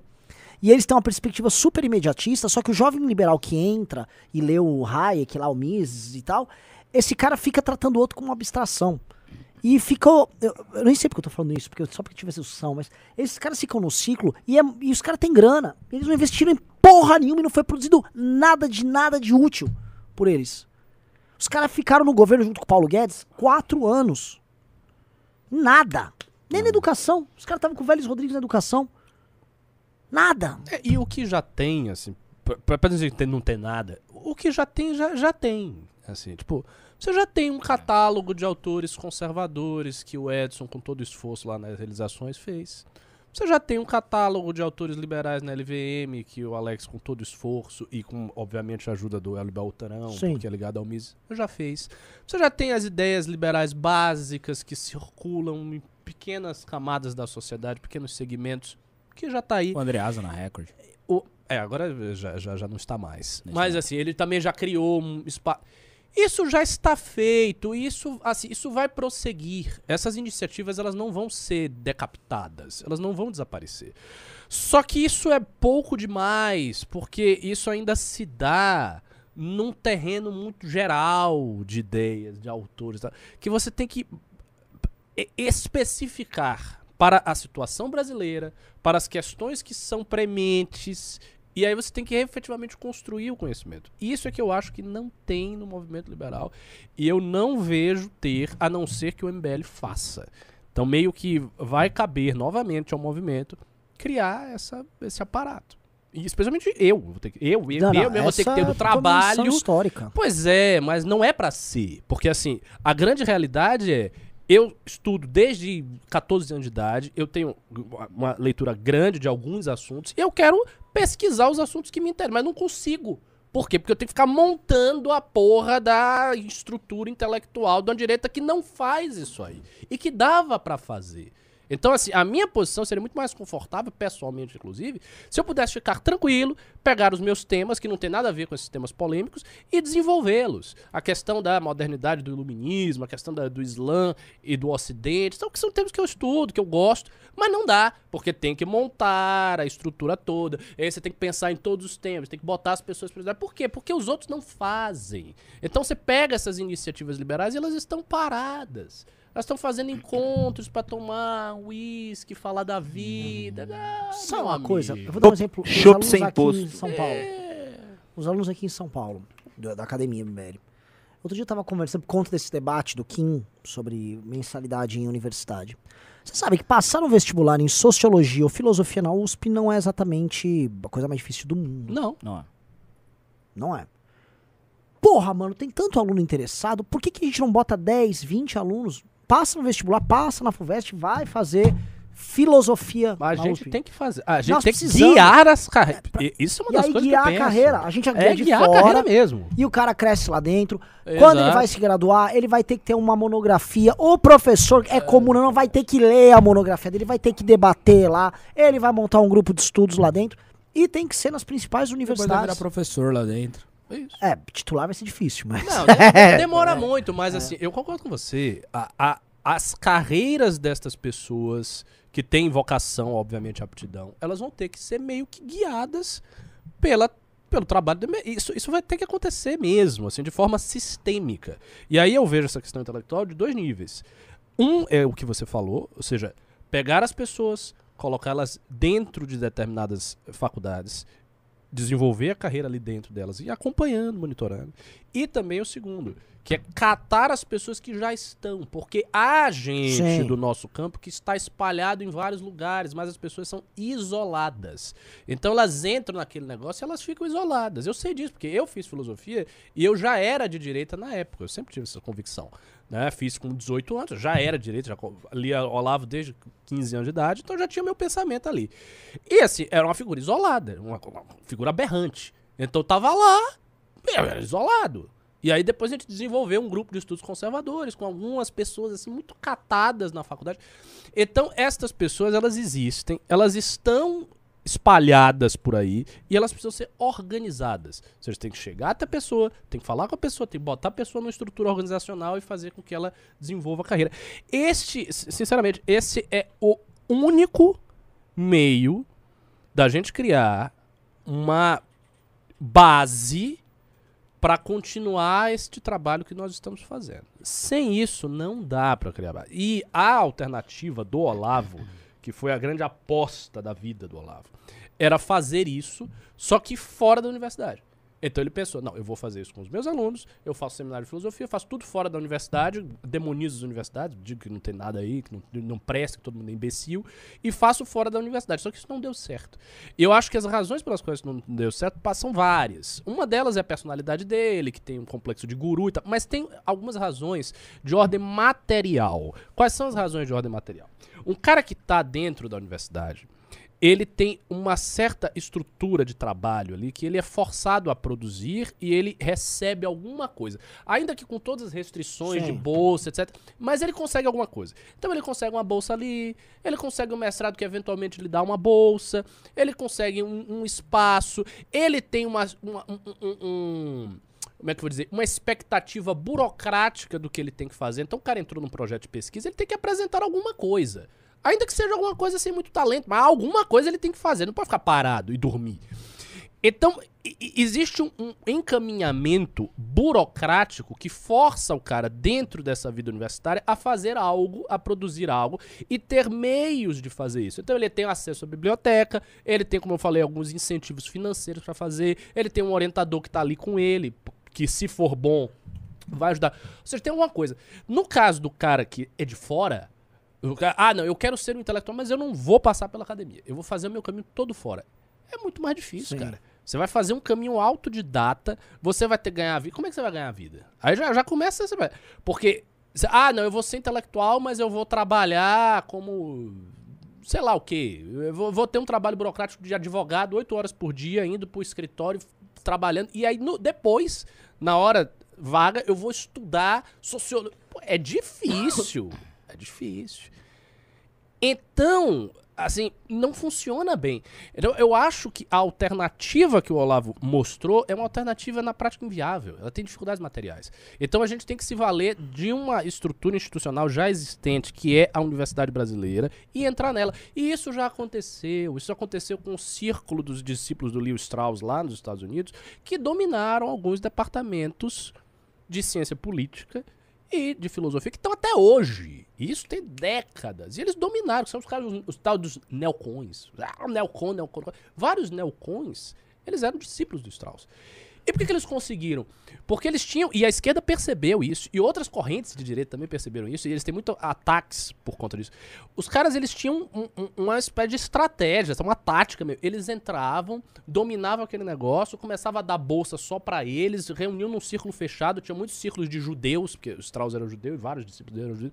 Os caras se fechavam, essa aqui é minha turma, não entra ninguém, e o cara senta a bunda no, no departamento e o departamento é dele. Eles fizeram isso. Fizeram isso contra a esquerda, às expensas de outras tendências da direita que foram reduzidas, assim, diminuídas em impacto por conta desse avançar dos straussianos. E isso suscitou um debate tão gigante lá nos Estados Unidos que vários livros foram escritos para tentar explicar a estratégia malvada dos straussianos. Mas eu não acho que eles fizeram nada de mal. Eles simplesmente se colocaram politicamente, eles fizeram uma política institucional, acadêmica, e, e- e- e obteve um certo sucesso. Então não dá pra fazer isso no Brasil? Claro que dá. Dá pra fazer isso no Brasil e a gente vai ter que fazer isso. Só que tem o detalhe que eu falei antes. É a gente que vai ter que fazer. Porque eu não tô fazendo. E o, o- é Triste, né? Porque assim, os caras jogavam a gente como justamente. Ah, eles são os grupos, os seus liberaloidezinhos. Os caras só pensam na economia, não estão pensando na cultura, né? Só que a gente tenta pegar a resiliência desses caras ah, num, num, num médio prazo. Desses super ideológicos. Não só os eleitos, mas os influenciadores. Tá tudo desistindo, saindo fora. Não É. tem resiliência nenhuma. Pega aquela a galera do Brasil Paralelo que entrou pro, pro governo. O que, que essa galera fez quando fez no governo? Fulano não sei o quê. ela tá- tá, Ele chegou Gente, lá. que o que Brasil? Paralelo faz, doc- fez documentários da- do descobrimento do Brasil, documentários da história do Brasil. Tem um cara do Brasil Paralelo que está dentro do governo. O Brasil vai fazer 200 anos esse ano. Ninguém comentou. O Brasil vai fazer 200 anos esse ano. Não tem nada. Nada. É zero. Fraquíssimo. Ó, outra coisa, só sobre o debate do Reinaldo Azevedo. Aparentemente, eles não era uma entrevista. O Reinaldo tava lá falando bobagens. O Janones ligou no programa. Janores é doidão. Ó, velho. coloca o vídeo aí, Júnior. Dá pra colocar? A gente vai tomar um flag da Band News? Coloca o fone aí, velho. Tô, tô muito curioso. Tá, tá todo mundo debatendo nos grupos, Ah, né? Vou- O Janones ligou no programa E discutiu com o Reinaldo. Não, não bota o meu muito alto, não. Deixa eu ver, deixa eu já não, assim, Bota duelo, mais ou duelo de aqui. titãs. Duas de distância. Vixe. Tipo, eu tô torcendo pro Janones e eu acho que ele tá errado. Isso me parece algo muito legal. É meio complicadinho aqui. Qual é a complicação? É só apertar no play, pô. É, tem que aparecer pra live, né? O pessoal da live tem que. Se vocês ouvirem, o pessoal da live tá assistindo também. Deixa eu ver. deputado Janones está Tamo na ouvindo, linha, é isso? ouvindo. Isso. Então vamos lá. Boa noite, deputado Janones. Boa noite, Reinaldo. Prazer falar contigo. Igualmente. O que é que está errado no que foi dito aqui, deputado? O senhor já fez outro lado na Folha e no Estadão também? Porque os, os dados estão lá. Nossa, Sim, Reinaldo, primeiro que é, não- não- eu não diria errado, é, eu não estou aqui para me explicar, eu estou aqui para defender o meu posicionamento é, via sua fala. Mas Concordo- então não tem nada de errado no que eu informei. Obje- é, objetivamente não, mas existem Ah, algumas então, não, tá, tá bom. Então, só, só diga o seu lado, que tudo bem, eu, eu fico feliz que o senhor queira participar do É programa, porque existe- sinal que o senhor existe- reconhece que o programa é bom.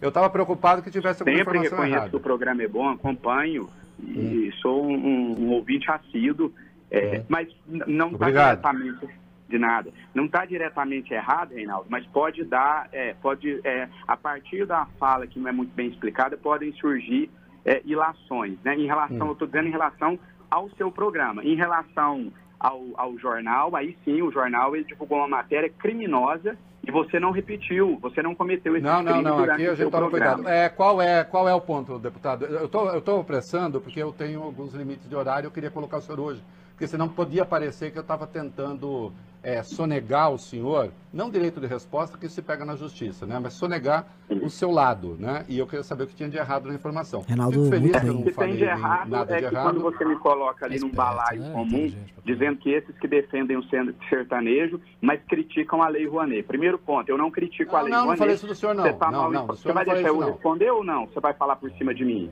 Não, não, é eu não- me- eu estou eu te não- respeitando, eu gostaria não do mesmo respeito. Eu defendo a Lei Rouanet e você, como jornalista, deveria se informar melhor antes de, me colocar Não nesse disse que o senhor não defende. Não, não, não. Eu, sou, Eu eu, tenho uma sou como da minha deputado tribuna deve no mês de fevereiro Já, olha, a gente está vindo bem. e- Já e ficou ruim. Eu não cometi erro nenhum, o senhor admitiu.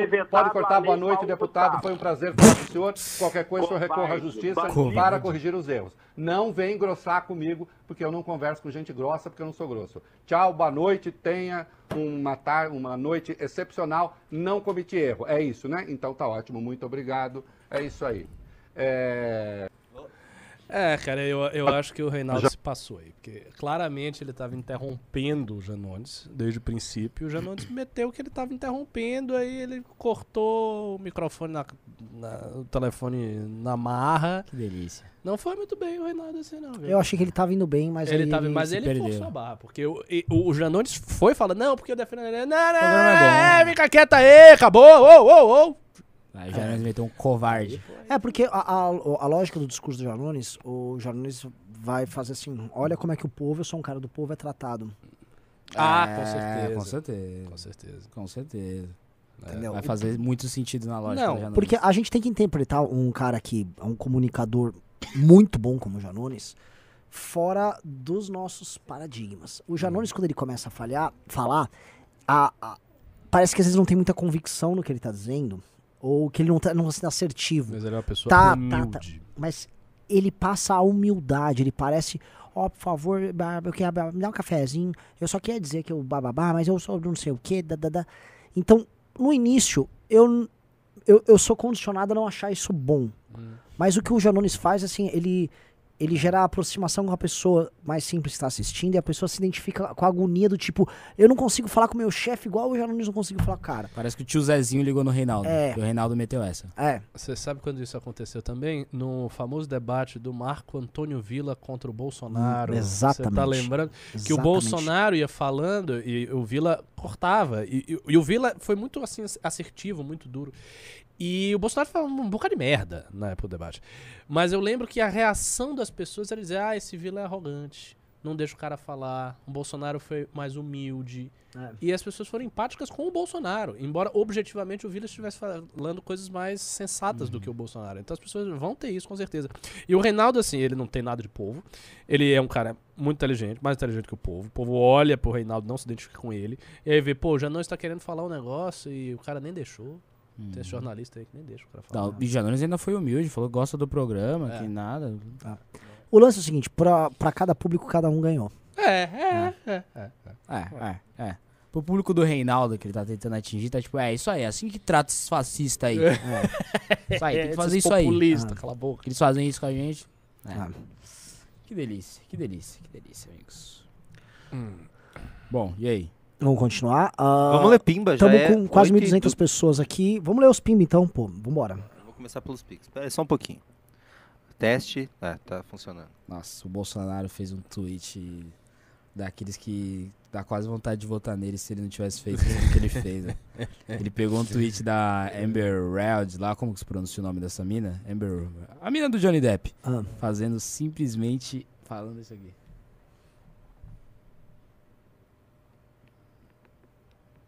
Ah, ela mandou um ele não. Aí ele colocou esse gif aqui dele. Ah, mandou bem. Mandou bem. É, as redes sociais do Bolsonaro estão Tão muito impecáveis. É, Muito né? Ele muito pô, você sempre foi bom nisso, né? É. Mas que deu uma melhorada grande de uns É. seis meses pra cá, né? Deu, deu. Deu umas lacradas cada vez melhores e depois ele coloca feitos do governo Bolsonaro. É, é. Pro eleitor do Tarcísio, que gosta de votar naquele partido laranja também, isso é, ah, tá vendo? Ele faz feitos, ele entrega contra as fofoquinhas. Hum. Acho que a comunicação dele tá acertando. O Não, Victor. Boni mandou 10 reais e não falou nada. Muito obrigado, Victor. Ele mandou mais 10 reais e falou: Live deu fome, mandando pra dentro um fígado com cominho e limão. Avante, camaleões do poder. Só faltou uma dose cavalar de manteiga nisso e uma cebolinha junto, acabou. E o vinho branco Não, da, isso dos é o- espanhol. da- Eu só falei a receita turca. Nossa, Meu nossa. Eu quero, eu quero aproveitar pra divulgar que o Guto vai ter um debate. Vocês falaram disso hoje? Não. Vamos falar. O menino Guto é, vai ter um debate. Vamos ver se ele vai conseguir ir bem contra uma mina de onde que é. PCdoB, e o JS, e UBS, e... Ah, tipo, é aquele conjunto um todo. É tipo. de- é, ela, é é, tipo- ela é esquerdista, né? Vocês estão entendendo? Eu não dizer, É, e ele vai ter esse debate, vai ser amanhã. Vai ser. Amanhã? Às 8, Às 8. Ô, louco, que da hora, num outro podcast e tal, da hora. Junto naquele, que é, tipo, dentro de um lugar de comida, uma parada assim. Da hora. É, gente boa os caras lá. E era isso que eu queria dizer, tá? Ô, já fala do filme aí então também. Fala do filme. Não, Fala ele do não pode falar. Não Isso é, falar a gente tá- a filme. gente tá com treta aqui sobre o filme. Não vai Não vou divulgar? abrir, não, não, assim, eu tenho que resolver, É, a gente tem que resolver aí bobeirinha minha do, do Arthur aí.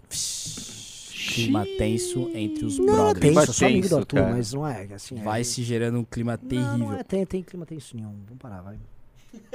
Que isso, tá É, pedindo eles são coisa? eles são parça. Eles foram até o, eles vão até o final do isso mundo sozinho? junto. Não, me ensinaram. é, que eu pedi uma entrega no Uber aqui realmente deu certo. Eu entrei no final do programa só pra causar, né? O que, que tá rolando? Ah, Pimbas. Pima, pima. Tá, vou, vou ler então. O Legal é que você tampou o Guto. Opa. Aí, agora melhorou. Você vê, né? Mais um episódio de racismo estrutural. Tentando calar um jovem negro. Eu, eu queria muito contar o que aconteceu hoje. Será que pode, mano? Dá problema? Não pode, não pode, Nossa, não pode. Não, e eu voltei pra Foi falar. sem querer, cara. Foi sem... Não, vamos contar, vai.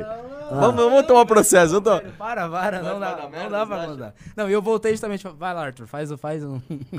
eu voltei pra falar isso, daí ele, ah, eu falei, ah, Ah, pode contar ou não pode, con- não pode contar, Eu não sei, eu Não conheço a pode, história? Ou- Não, aconteceu hoje, mas foi por acaso. Você sabe que teve um dia que eu- o seu irmão tava falando de mim? Foi muito. Você tava esse dia, né? Tava. Eu, o seu irmão tava falando alguma coisa de mim. Tipo, ah, o Arthur, ele tem que casar, ele tem que dar um jeito na vida dele. Tipo, dando maior sermão. Puta sermãozão, assim. Aí sabe quando o cara acaba de falar, só que eu não percebi, eu tinha acabado de chegar, não sabia. Mano, ele acabou de falar, "É, porque o Arthur é meu. Então, pá, pá, pá, pá, pá, pá. Aí eu. E aí, pessoal, beleza? Mano, todo mundo olhou pra mim e Ah, começou eu a lembro. O que que tá acontecendo? Eu você lembro. não tava, que você não Não, tava. eu ti- é, é é na- naquela sala? Não, foi aqui. Ah, foi não, eu não vi. Que teve uma que foi na sala, que foi você ou o Renato que chegou, que a gente tava falando alguma coisa da pessoa, babá a pessoa. Oi? Nossa, foi tipo. Ah, ai, ca- eu lembro dessa. Foi alguma Foi reunião você. que ele tava falando, mas foi comigo? Eu acho que não, foi uma outra pessoa. Mas hoje aconteceu um negócio. Não, velho, não Mano, é que foi muito bom, cara. Foi muito bom. É aquela história. Fala aí agora, eu tô curioso. Não dá, não dá. Ah, não dá, não A dá. gente vive num, num- num- num- mundo em que essas histórias engraçadas, se a gente contar, a gente vai É tomar verdade, processo. Não foi verdade, muito verdade. bom, não foi muito bom? Maravilhosa, foi maravilhosa, só que infelizmente isso vai gerar processo. Vai gerar. Que- Ainda mais no título que o programa, o título é O Fim do Feminismo. Vai gerar. Vai gerar. Vai gerar, mas a história é muito boa. Bom, continua o pimba aí, ô Júnior Ramos. O Luquinhas mandou trintão. Parabéns pelo programa. Comentem sobre a Mari Ferrer e a edição do Intercept. A Mari Ferrer é uma edição do Intercept. O que era uma refé mesmo? É aquele caso de uma falsa acusação de estupro que o cara É. ganhou na justiça, só que eles querem reverter politicamente a vitória na justiça do cara. O, ah, o Arthur, Ainda? o Arthur Então, também teve uma falsa acusação de estupro, né? Teve. Olha só. Outra- vamos para os Johnny Depp brasileiro aí. Tem É. dois Johnny Depp brasileiros na mesa aí. Vamos pros pimbas, então. O Gustavo Dias mandou... Ah, isso eu já li. Cosmonautics mandou cincão. Deixem aquele cocôzão no like, galera. O Eder Aires mandou cincão. Tem muita fanfic que é investigada ainda. Tipo a do Uber, que a mulher alegou ter sido dopada. Até o cara provar que era inocente, quase foi preso. O Junior Just This mandou 10 reais. A saída para essa era do feminismo é estudar sobre Red Pill. Se um homem cair no julgamento contra uma mulher no Brasil, ela está completamente ferrado. Rejeite a modernidade. Abrace a masculinidade. Mas quer um programa mais Red Pill do que o de hoje, com Não, Ricardo não é Almeida? Pill. Eu não sou mas Red é, Pill. é, é diferente, é diferente. Os caras ficam com essas formulações simplistas pra esconder muitas coisas aí, às vezes até esconder inaptidões sociais que não dependem nada de Sim, questão de sim. feminismo ou machismo. A real é assim, você convive com mulheres, você é filho de mulher, você vai se relacionar sexualmente com mulheres, você vai ter mulheres no, no teu contexto de todos, enfim, de tudo, de emprego, e você vai ter que ter uma boa relação com elas. Não, não tem como você se fechar no mundo de homens. Isso não existe, cara. Coisa meio espartana, né? Hey, hey, hey! Eu vou ficar com meus amigos fortes dançando aqui. Velho, Não existem nem Uma as condições sauna. sociais É, disso. Não É, tem. não é tem assim, não é assim. Tem muito exagero, mas aí, ah, então eu não vou ter nenhuma amiga. Tipo, não é assim, cara. Felipe Donadi mandou 10 reais. Por favor, falem do massacre na escola do Texas. Acho que a defesa ao armamento irrestrito isola a direita do grande público. É caricato, inaplicável e idealista de forma ignorante. Isso é um bom tema. É que eu, eu tô tão contra a corrente na direita que eu vou ficar quieto, vai. É. Não, sobre armamento irrestrito E massacre lá no em te, em escolas. massacre em escola. olha, tem tanto tempo que a gente não fala disso, né? A favor do Falar- armamento. falar- Só que é um assunto complexo, me- merece um programa um pouco maior pra isso. Exato. Eu também, eu também sou É que o nacionalista. Renan, é- o Renan tá indo numa linha de comunismo, tipo, a- a- assustadora. Renan tá Ele numa frase tro... pra tudo que ele é de direita ele não gosta mais. aquela mina sensata É. lá que não gosta do Imberic, mano, dela mesmo? Pode falar dela? Pariu, o Arthur ele tá hoje uma metralhadora. Não pode falar? Não sei, tem uma mina aí que... O Diego Souza mandou cincão. É engraçado como no debate público pautas politicamente corretas são tratadas como acima do bem e do mal. As pessoas não enxergam a própria soberba. Não. Junior Just This mandou mais 10 reais. Não existe patriarcado como elas dizem. Os maiores suicídios são dos homens. Maiores, maioria dos pedreiros também, etc. No Brasil, nós precisamos de um Jordan Peterson para lutar contra esse politicamente correto. Eu discordo do não existir a ideia de um patriarcado. É, o, o Jordan Peterson não, não fala que não existe Você não acha que a patriarcado. sociedade ela é, via de regra, patriarcal? Eu acho que já foi. Eu acho que, a acho que ela ainda sociedade é, mas ela tá atual- deixando de ser. É, assim, a sociedade atual, esse patriarcado já foi abalado há muito tempo. Eu acho que a data, assim, se a gente puder datar isso aí, anos 50. Aliás, eu acho que dos anos 50 pra cá, tudo mudou. Eu acho que assim, é uma, uma data assim, de corte civilizacional brutal. O que aconteceu dos anos 60 pra cá é outra parada. Outra parada. Pra mim, é- pra mim assim, mudou mesmo. Que assim, tem uma- a ver com a uma segunda onda mudança que se compara, é só isso, a cara, ao revolução advento do sexual. iluminismo, tudo, cara, tudo mudou. A sociedade mudou bastante. As formas de arte, nossa, é um tema que dá pra explorar bastante. O Gustavo Dias pediu pra vocês ir pra cidade dele, que é Macatuba. Onde é isso? Aqui aqui? em São Paulo. Macatuba? Macatuba. Deve ser cidade pequena. Fernando Vilela mandou 10 reais. Renan, desisto do Brasil. Tirei a dupla cidadania no último ano e até setembro estou de partida. Esse país acabou. O colapso já está aí. Só não vê quem não quer. Os colapsistas renanianos, eles já estão falando bastante do grande colapso. embora, né? Pera aí, eu me perdi. Digite um aqui nos comentários se vocês têm algum amigo ou familiar que já foi embora do Brasil. E digite dois se não, que você não conhece.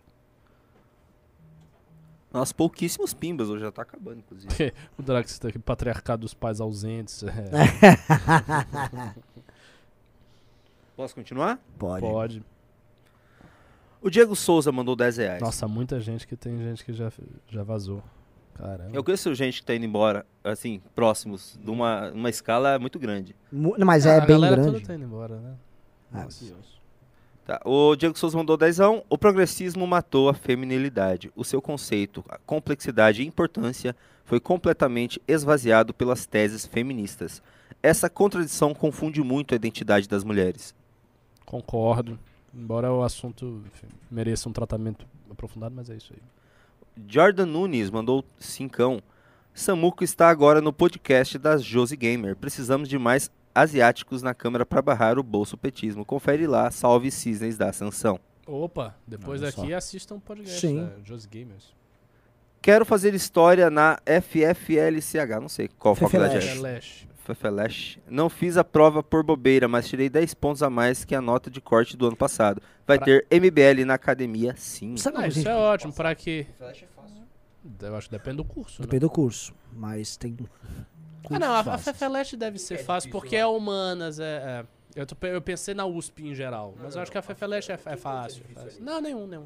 A gente, a gente tá Não, exagerando. eu é eu, eu filosofia, pensei assim, na USP. Talvez. Filosofia é, deve ser fácil. Tem muita coisa ali que é segunda opção de outro curso mais É, difícil. é. Nossa, tem uma faculdade chamada curso, Fefeleche. Talvez o curso É que mais. é uma sigla é, da- de, do- É, de, um- de Faculdade uma de faculdade da É, USP. Fiz Humanas. letras e ciências. Fefeleche. É, Fefeleche. Fefeleche. Famosa eles. Acho que talvez história talvez seja um pouquinho mais difícil. A nota do de corte de história é 47, se eu não me engano. É baixa, né? Isso aí. 90. É. Fuvest. É, É metade. Dá pra não, passar. Não, não, não, não, não, não. 47 não é. Letras. Eu tava falando que era uma. Tem uma baba do boi aí. Alguns cursos é baba do boi. Não, Letras. Filosofia com certeza Ó, é fácil. Tem alguém da. Fefeleche ali no tudo chat. de. O Rodrigo, o Rogério ah, Cardoso o é Rogério, sou de letras. É isso que eu tô dizendo. Tem, é, as- cara, a gente tem essas pessoas aí perdidas. O que a gente precisa é pegar essas pessoas e organizar a carreira delas e organizar a produção delas. Sim. De forma que Não, isso que tenha sinergia. falando- E vocês têm que deixar o Ricardo fazer? feliz. Façam vocês. O Ricardo Passando quer ter a vida processo dele. eleitoral, Exatamente. Eu não quero eu, se- porque a- o trabalho de organização das pessoas é um trabalho que consome tempo. Há uma diferença entre você fazer diretamente a teoria e você organizar as pessoas. As Mas pessoas- tem que você falar, façam. Você tem que fazer. Não, cara, pô. por mais organizar dá trabalho. Eu, eu tô no segundo ano da academia, eu tô organizando o segundo ano. Eu sei como é que é. Porque você vai organizar, aí a pessoa não faz, aí tem que, você tem que ficar cobrando, aí tem monitor, aí você faz reunião, aí não sei o que, aí tem que fazer aviso. Essas coisas consomem o tempo da pessoa. Até o cara pegar o jeito, ir fazendo, entender. Dá, dá trabalho, sim. Olha lá, ele é, ele é doutorando em letras. Ah, Pela... deve ser o cabeludo, pô. É, deve ser. Esse cara é legal pra caralho. Ricardo e Renan me conhecem. Sim, ah, conheço. isso mesmo, É, é, ele o mesmo. cabeludo. Tá, agora deixa eu lembrar. Sabe assim, Fefeleche, esse número é Seria legal. incrível se assim, ó, a gente a partir do ano que vem pudesse, ó, nós queremos 15 pessoas aqui de São Paulo passarem no vestibular, entrem na FEFELEG, a gente arruma uma bolsa para as 15. Uma bolsa de, sim, o cara já não vai pagar a faculdade. Toma uma ajudinha de custo aí pra vocês estudarem e trabalharem conosco. Nossa, mas você tá sendo a mãe aí, hein? É, mas pra isso. né? Cara, não, o cara tem que se virar pra arranjar a bolsa lá dentro. Quer dizer, Eles deram bolsa. Você tem que ser um dos melhores alunos e arranjar a bolsa. E ainda fazer um trabalho que tenha sinergia com o que a gente tá fazendo. É verdade. É, senão aí vira, vira muita, muita colher de chá, né? É, desculpa, gente. É, o, o, porra, o, o Renan, o Renan já foi um cara diferente, já foi um cara patriarcal e tal. Agora. Perdemos não, o garoto. Socialista, coração grande. Daqui a pouco vai até, até tratando os funcionários bem. Pelo amor de Deus, não faça isso. É, não, não. Aí Isso já é não dá, demais. Carratu! Bate no cartão agora. O Tenente Bigodes mandou 5 reais. Quero fazer história na Faflet. Mas, ah, esse eu já acabei de ler. Já foi, né? Nilo Nogueira mandou 5 reais. Red Pill é coisa de quem toma pílula azul. Fefeleche. O monstro baleia avisou na live passada: Primavera Migtou vai chegar. Ai, meu Deus. Cara, mas assim, não, não sei se vai chegar uma o primavera Red Miguel. Pill, mas Ih, mano. o senso comum, pelo menos americano, na parte do cinema, tá organizado e tá dando, e tá dando problema lá.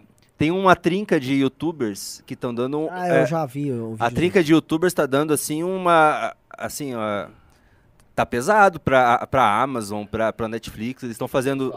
É o Nerd Rotic, tem o Mauler e tem o Critical Drinker. Eles estão assim, pegando muitos milhões de visualizações em cada vídeo e batendo no, no politicamente correto da, da Marvel. Da, da Marvel, da Disney, da Star Ah, Wars. o, é o Nerd é o Nerd Rotic. Eles acabaram com o Star Wars. Um deles Não, acabou eles, eles estão fazendo refilmagem. na- A Amazon tá fazendo um monte de refilmagem na, no Por causa deles? Por causa do Nerd Rotic, que ele que abraçou essa luta anti-politicamente correta no Senhor dos Anéis. Bom, a Netflix já vai E rever eles o nem conteúdo lançaram, deles, né? eles já estão fazendo, filmando a segunda temporada, eles estão tendo que fazer refilmagem da primeira pra tentar, porque assim, tá o rage muito grande. Nossa. Contra a Marvel, cara, assim, tá dando prejuízos colossais já, esses três caras aí. Saiu o Top Gun 2. Nossa, assim, o Top Gun... É, modéstia à parte, a melhor crítica de cinema do Brasil. Tá no meu canal, foi meu vídeo de hoje, inclusive, do Top. Você assistiu? Não, eu vou assistir. Cara, você precisa assistir. Agora sim, você não assistiu The Northman, né? Não, é que, cara, eu vi lá, foi- alguém me indicou esse filme, eu não lembrava, acho que foi. Agora você falou, foi você. Eu preciso assistir, é bom pra caramba. pra caralho. Preciso Pra assistir. caralho. O Homem do Norte. É, Ah, e quem Mas, cara, a, a Top Gun, Hã? assim, tá. a primeira cena, só uma coisa, começa com a mesma música. Ah, mano, ah, não, já começou, aí eu já, já falei, já é o melhor filme do mundo. Né? Tipo, só pela música, já, já é muito bom. Não, é que o Arthur, deixa eu explicar. É que o o Arthur, ele- falar melhor que o filme do mundo é estranho, mano. Ele acha Clique o melhor filme do mundo. Não, não falei Não, isso, não. mas é um, um dos melhores filmes que tem é Clique. O, o, o, Mas você não está preparado pra essa conversa ainda. o Arthur, ele gosta muito da linguagem e da estética dos anos 80. Ele gosta das músicas, ele gosta dos filmes. tudo. Ah, inclusive, o- o- os padrões que você tem nas músicas dos anos 80, elas se repetem. Quando elas se repetem em músicas dos anos 90, o Arthur gosta. Eu já pensava que ele tem padrões aço. E esse padrão heróico anos 80 nos filmes, ele adora. Então, assim, você fica emocionado com o Top Não, Gun. eu, ju- eu quase chorei. Eu juro por Deus, eu quase chorei no Top Gun 2, velho. A hora- Mas que assim, é que aí mostra. Mas não tem politicamente correto. Zero, e não tem machismo também. Tanto que eu falei no meu vídeo lá, cara, a, a mina dá uma aula de- pra ele. Porque assim, ó, tem uma hora que ele vai pegar a mina lá, que é a Jennifer Connelly, que ela tá, assim, continua maravilhosa, né? Meu irmão falou, nossa, ela envelheceu bastante. Eu falei, meu, desculpa, cara, ela não envelheceu nada, mas enfim. Aí ele vai lá e transa com ela. O que que acontece no momento em que ele acaba, tipo, de transar, tipo, não é ele que dispensa ela, ele pede permissão pra ela, pra, só um spoilerzaço, tá? Eu posso ficar aqui ou você prefere que eu vá embora? Ele pede pra ela. Tipo, mano, que machismo é esse? Por causa da filha. Aí, beleza, aí, bom, pode dar um spoilerzíssimo aqui? Não, eu quero assistir. Não, Tá, então não spoiler. assista, mas enfim, depois Tá, eu quero uma um spoiler. Não, a, a galera tá reclamando aqui. Tá, eu quero um Spoiler, spoilerzaço. Se continuar, eu vou sair. O- Ele morre no final, tá ligado? O Iceman aparece. Ah, não posso falar. Não, não, não, não, Ah, não, não, não, não, não, isso... A galera tá reclamando. Você gosta de Stranger Things? A galera tá Você reclamando. sabe, só uma coisa É que que, eu não assim, vou, eu a não vou dar graça era spoiler. o duelo mas, dos Não, mas dois. eu vou te falar É uma coisa. Você sabe que o Val Kilmer, ele teve um problema real, de verdade. Sim. O ator, ele teve um câncer, ele perdeu a voz. Você sabia, né? Sim. Ele- eu não vou falar o que eles fizeram, mas eles fizeram uma homenagem pro cara que, mano, me, me, assim, lacrimejou um pouquinho, suou um pouco meu olho, ficou calor. E aí depois, quando começou a mostrar a cena do filme antigo, que é a história de amigo, que isso aqui pra falar Sim. que é do antigo, né? Que ele era amigo Ah, o pra caramba tá, do... tá pus, vamos parar com Não, isso. para, do filme antigo, você não filme sabe Top antigo Gun 1, pode, mano. de o filme é de 86, o ano que eu nasci, aí, meu. É que ele tem um amigo dele que morre no filme 1 O Gus. o Gus e fica mostrando as cenas. E, tipo, o ator que eles colocaram pra É fazer. muito parecido. É muito parecido. Muito, é não é, o. Gus, é, é outra pessoa, mas é muito parecido. Tipo, cara, é incrivelmente parecido. E assim, quando começa, tipo, aquele bagulho, tipo, que é a coisa dos anos 80, tipo, a honra, a amizade, tipo, porra, teu pai era amigo do teu pai, não sei o que lá. Tipo, mano, aquilo. Nossa, velho, foda. O filme é do caralho. Assista Ok, essa porra. acabou o spoiler. Vamos lá. Gosta de Stranger Things? Cara, eu, eu assisti só a primeira temporada, mas eu Tá gostei ótimo. muito porque ela é muito Tá anos ótimo. A 80. primeira. Pode parar na primeira. Sério? O resto é ruim? É, não, é bom. Quantas eu, eu são? gosto. Quantas temporadas Eu gosto, são? mas é a a quarta primeira agora, era, é a era quarta boa. agora. Agora Sim, tá a muito. Oh, mas falaram, falaram que nessa quarta também a, a trilha sonora é absurdamente Ah, maravilhosa. tem, tem a, a Kate Bush, tem a música lá, ele voltou pras paradas no Spotify, tá? Ah? né? Tá bombando Kate Bush. Eu adoro, cara. Mas enfim, é... temos mais alguns pics aqui, mas o pessoal não participou muito com Pimba hoje, viu? Ah, mas vocês estão estão aí mano, o agitando? Guto é muito vagabundo. Ele trabalha um pouquinho e já reclama. Ele é incrível, cara. O André, o André Pereira, ele mandou Você tá reproduzindo 60... estereótipos raciais, cara. Não faça Não, isso. Tá te sacaneando. o Renato é mais que. Eu não sei quem é mais. Se põe o Renato e o Guto ali, é uma competição. Caralho, É muito importante, assim, divulgar nossos pré-candidato. Não, mas aqui, aqui assim, a gente aqui também é chicote estrala aqui. O André Pereira, ele mandou 60 reais no Pix, um baita Pix. Muito obrigado, André. Boa sorte, Guto. Vai arrasar no debate. Muito obrigado, muito obrigado. Nossa, deu uma deitada no negócio. muito obrigado aí. Vou, vou me esforçar. Nossa, mano. Hoje eu tive treino com- Esse microfone. Yes. Passava álcool em gel na boca. Já era. Passava fricô, se eu Hoje eu tive treininho aí com o menino Mamãe Falei. Vamos ver, né? treininho. Treininho, né? O Anderson Alves mandou 10 reais e só falou MBL. O Olim. o Olim. Opa!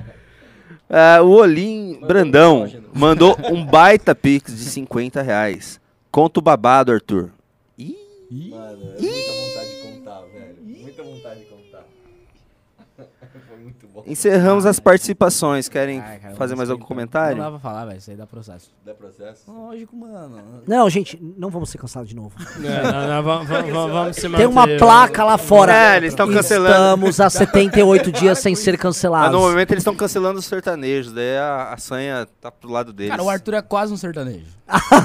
Nossa, ele deve odiar sertanejo. Você odeia sertanejo? Cara, vamos lá.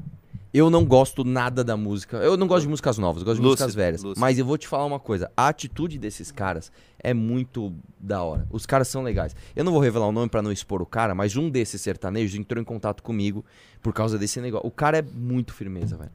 Se ele deixar, eu vou falar quem é, mas assim, muito firmeza. Chamou o Arthur pra tomar É, uma. mas a Mal- música é ruim. ele sabe. A última vez a que música é chamou ruim, eu e né? Renato pra tomar uma, a gente tomou mais que ele até. Agora o Arthur não vai. Não, os caras do sertanejo, eles são caras que você consegue ser amigo tranquilamente. Nossa, é, nossa, é nosso bonde, cara. É, O- no Danilo Gentili, uma vez, ele falou o seguinte: é, que ele era é da nossa geração, um pouquinho antes até, e ele gostava de rock and roll. Ele falou, cara, a galera do sertanejo é rock and roll. A galera que era pra ser do rock and roll, que é o quê? KLB, Twister, aqueles Fresno, como é o outro lá, o do Pelanza lá, como é que é? Restart. Restart. Tipo, mano, os caras são todos uns, uns estrelinha, tipo, porra, os caras É. do sertanejo são da hora. Eles só E Eu é gostava de teu- sertanejo, eu tô E é, e, é, e, é público, e é teu público, inclusive. Eu acho que você Com numa balada certeza. sertaneja. ah, lá lá em Nossa, Curitiba, o, o verdade. cantor parou o show lá pra. É verdade. Te anunciar, foi hora, né? Foi bem gente fina. Como era o cara mesmo, o nome do cara? Sim. Não, o Arthur ia aí, cara. Mas é aquilo, cara. Você pode ir na melhor fila.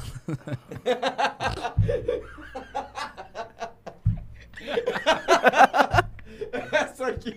Vamos ver quem entendeu essa. Ah, ninguém vai entender, Arthur. Não. Porra, ninguém vai entender. Tá louco? Eu tô fazendo essas piadas direto. A piada do e detalhe, não sei o que lá, a galera não tá pegando às vezes. Isso é bom, né? Tô mal. Detalhe que eu inventei essa piada e agora virou... Ignorância é uma olham, às vezes. Eu inventei essa piada Não, no... não, peraí, velho. Você quer falar com o autor do bagulho que você inventou alguma coisa? piada, que, que é tipo, em detalhes, cara. Ah, eu inventei. O Oliver e o Renato sabem. Agora virou mundial. Como todas as minhas outras piadas, graças ao Renan Santos. Mano, você pode o chegar Guto, em tem- qualquer ele fila tem de um mérito. balada funk. O, o Guto, ele tem o mérito dele, ele tem piadas muito boas. E é legal que o Guto, ele dá aquela mesma risada dele, que é assim, ó, tipo... e eu já falei que é o seguinte, se você ouve o Guto ó, ó, rir, você acha que é um negão 3x4 gigante que vai entrar. Aquele... É, é verdade. Aí entra ele magricelinho e fala, mano, cadê o cara da risada, mano? Vou te mostrar aqui. Nossa, mano, cancela isso mesmo. Caramba. ai, ai, ai.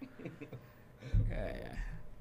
É isso aí, eu não vou fazer piadinha sobre isso. Fala em alguma coisa, não tem mais participações. né? Ah, então sei lá. Se querem, querem falar de jogo, acabou. Ô, peraí, tem um Mega Pix aqui de Caralho. 100 reais. Uou. Caralho. Deixa eu ver se é Pix mesmo. né? Nossa, é o, é o Olim, de novo, Brandão, é 150 reais já mandou. Ô, louco. Conta o babado, Arthur, por favor. Mano, não 150 dá, reais. Não dá pra contar, cara. Não dá pra contar. Não dá pra contar. Se sério. fosse, se fosse, tipo, uma pera, uma maçã daria. É, não dá. E não, não dá pra contar isso. Tipo, não dá pra contar. Cara, vamos fazer o seguinte. O Olim é de que estado? Eu não vou contar, eu não vou contar. De que, de que estado que ele é? Não dá pra saber pelo. Olim, eu não sei que estado que você é. É, manda aí uma, um comentário normal, que estado que você é. Eu faço questão, o dia que a gente for pro seu estado, eu vou te encontrar e vou te contar essa história. Me lembra disso, tá bom?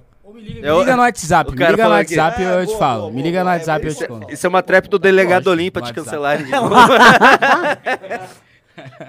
Ele vai Ai, caçar o Arthur caralho. do programa, tá ligado? Tipo, o- o- eles não podem mais caçar, mas eles vão caçar o RG do Arthur, tá ligado? Vai caçar a CNH dele. Aqui, ó, 150 reais paga o processo. Acho que não, acho que é um pouco mais. É, bem mais. É, o o Arthur costuma pagar milhares, centenas de milhares de reais por ano de processo. Sério? Cara, você sempre Recebi recebe mais um de cenzinho. Cenzinho? Sem pau. Meu Deus. Não. Não que eu não quero divulgar esse desgraçado. Sério? Sem? Nossa. Nando Moura teve que fazer uma boleta pro Felipe Neto lá, né? Ô, só comentar rapidinho aqui, ó. O Bernardo Salata me mandou mensagem. Ele disse sobre a gravata borboleta dele. Ele disse: Percebeu que quando falaram meu nome o Ricardo não sacou quem eu era? Mas depois que vocês falaram da gravata, ele lembrou de mim. Por mais que eu nunca tenha visto ele pessoalmente de gravata. Ah, que É, papinho. Essa é a tática do. do... Foi muito mais Mystery. a jogada. É do né? Mystery. tá pavoneando. Tá pavoneando, é. É. Eu não concordo, não, cara. Assim. E não, não use essa gravata borboleta. É porque gravata borboleta me remete a- a- ao pessoal Exatamente. bifeiro. Ó, cara, o Olinho ele não manda mensagem, ó. O Olinho ele não manda mensagenzinha, não. Ele mandou um, pi, um- mais um pimba pra falar. Nossa, ele que é de foda. Manaus, Amazonas. Pô, se- Nós Manaus. temos planos de ir pra Manaus, que com vem. certeza. Então fala pessoalmente pra ele, Eu babado. vou contar depois. É, mas é que ele pode falar com o Guto agora e matar a curiosidade.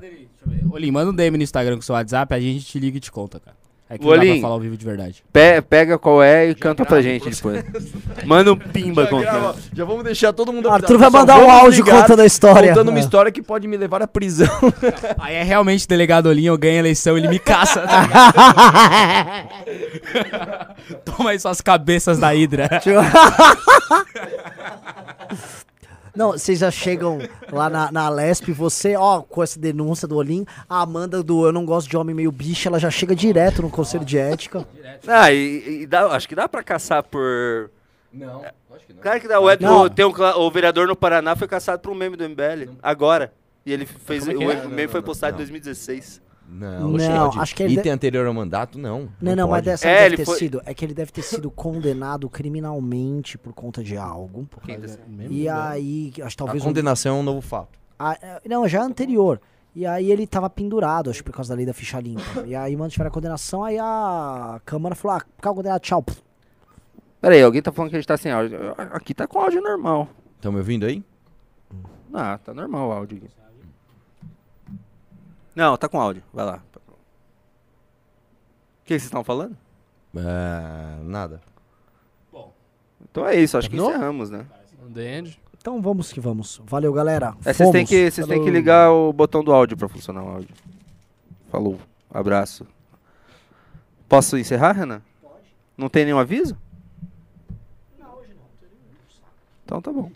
Tchau, galera. Falou. Um abraço. Vamos questionar tudo. história, você pode contar a história? Deixa eu cancelar primeiro aqui, daí você pode contar a história.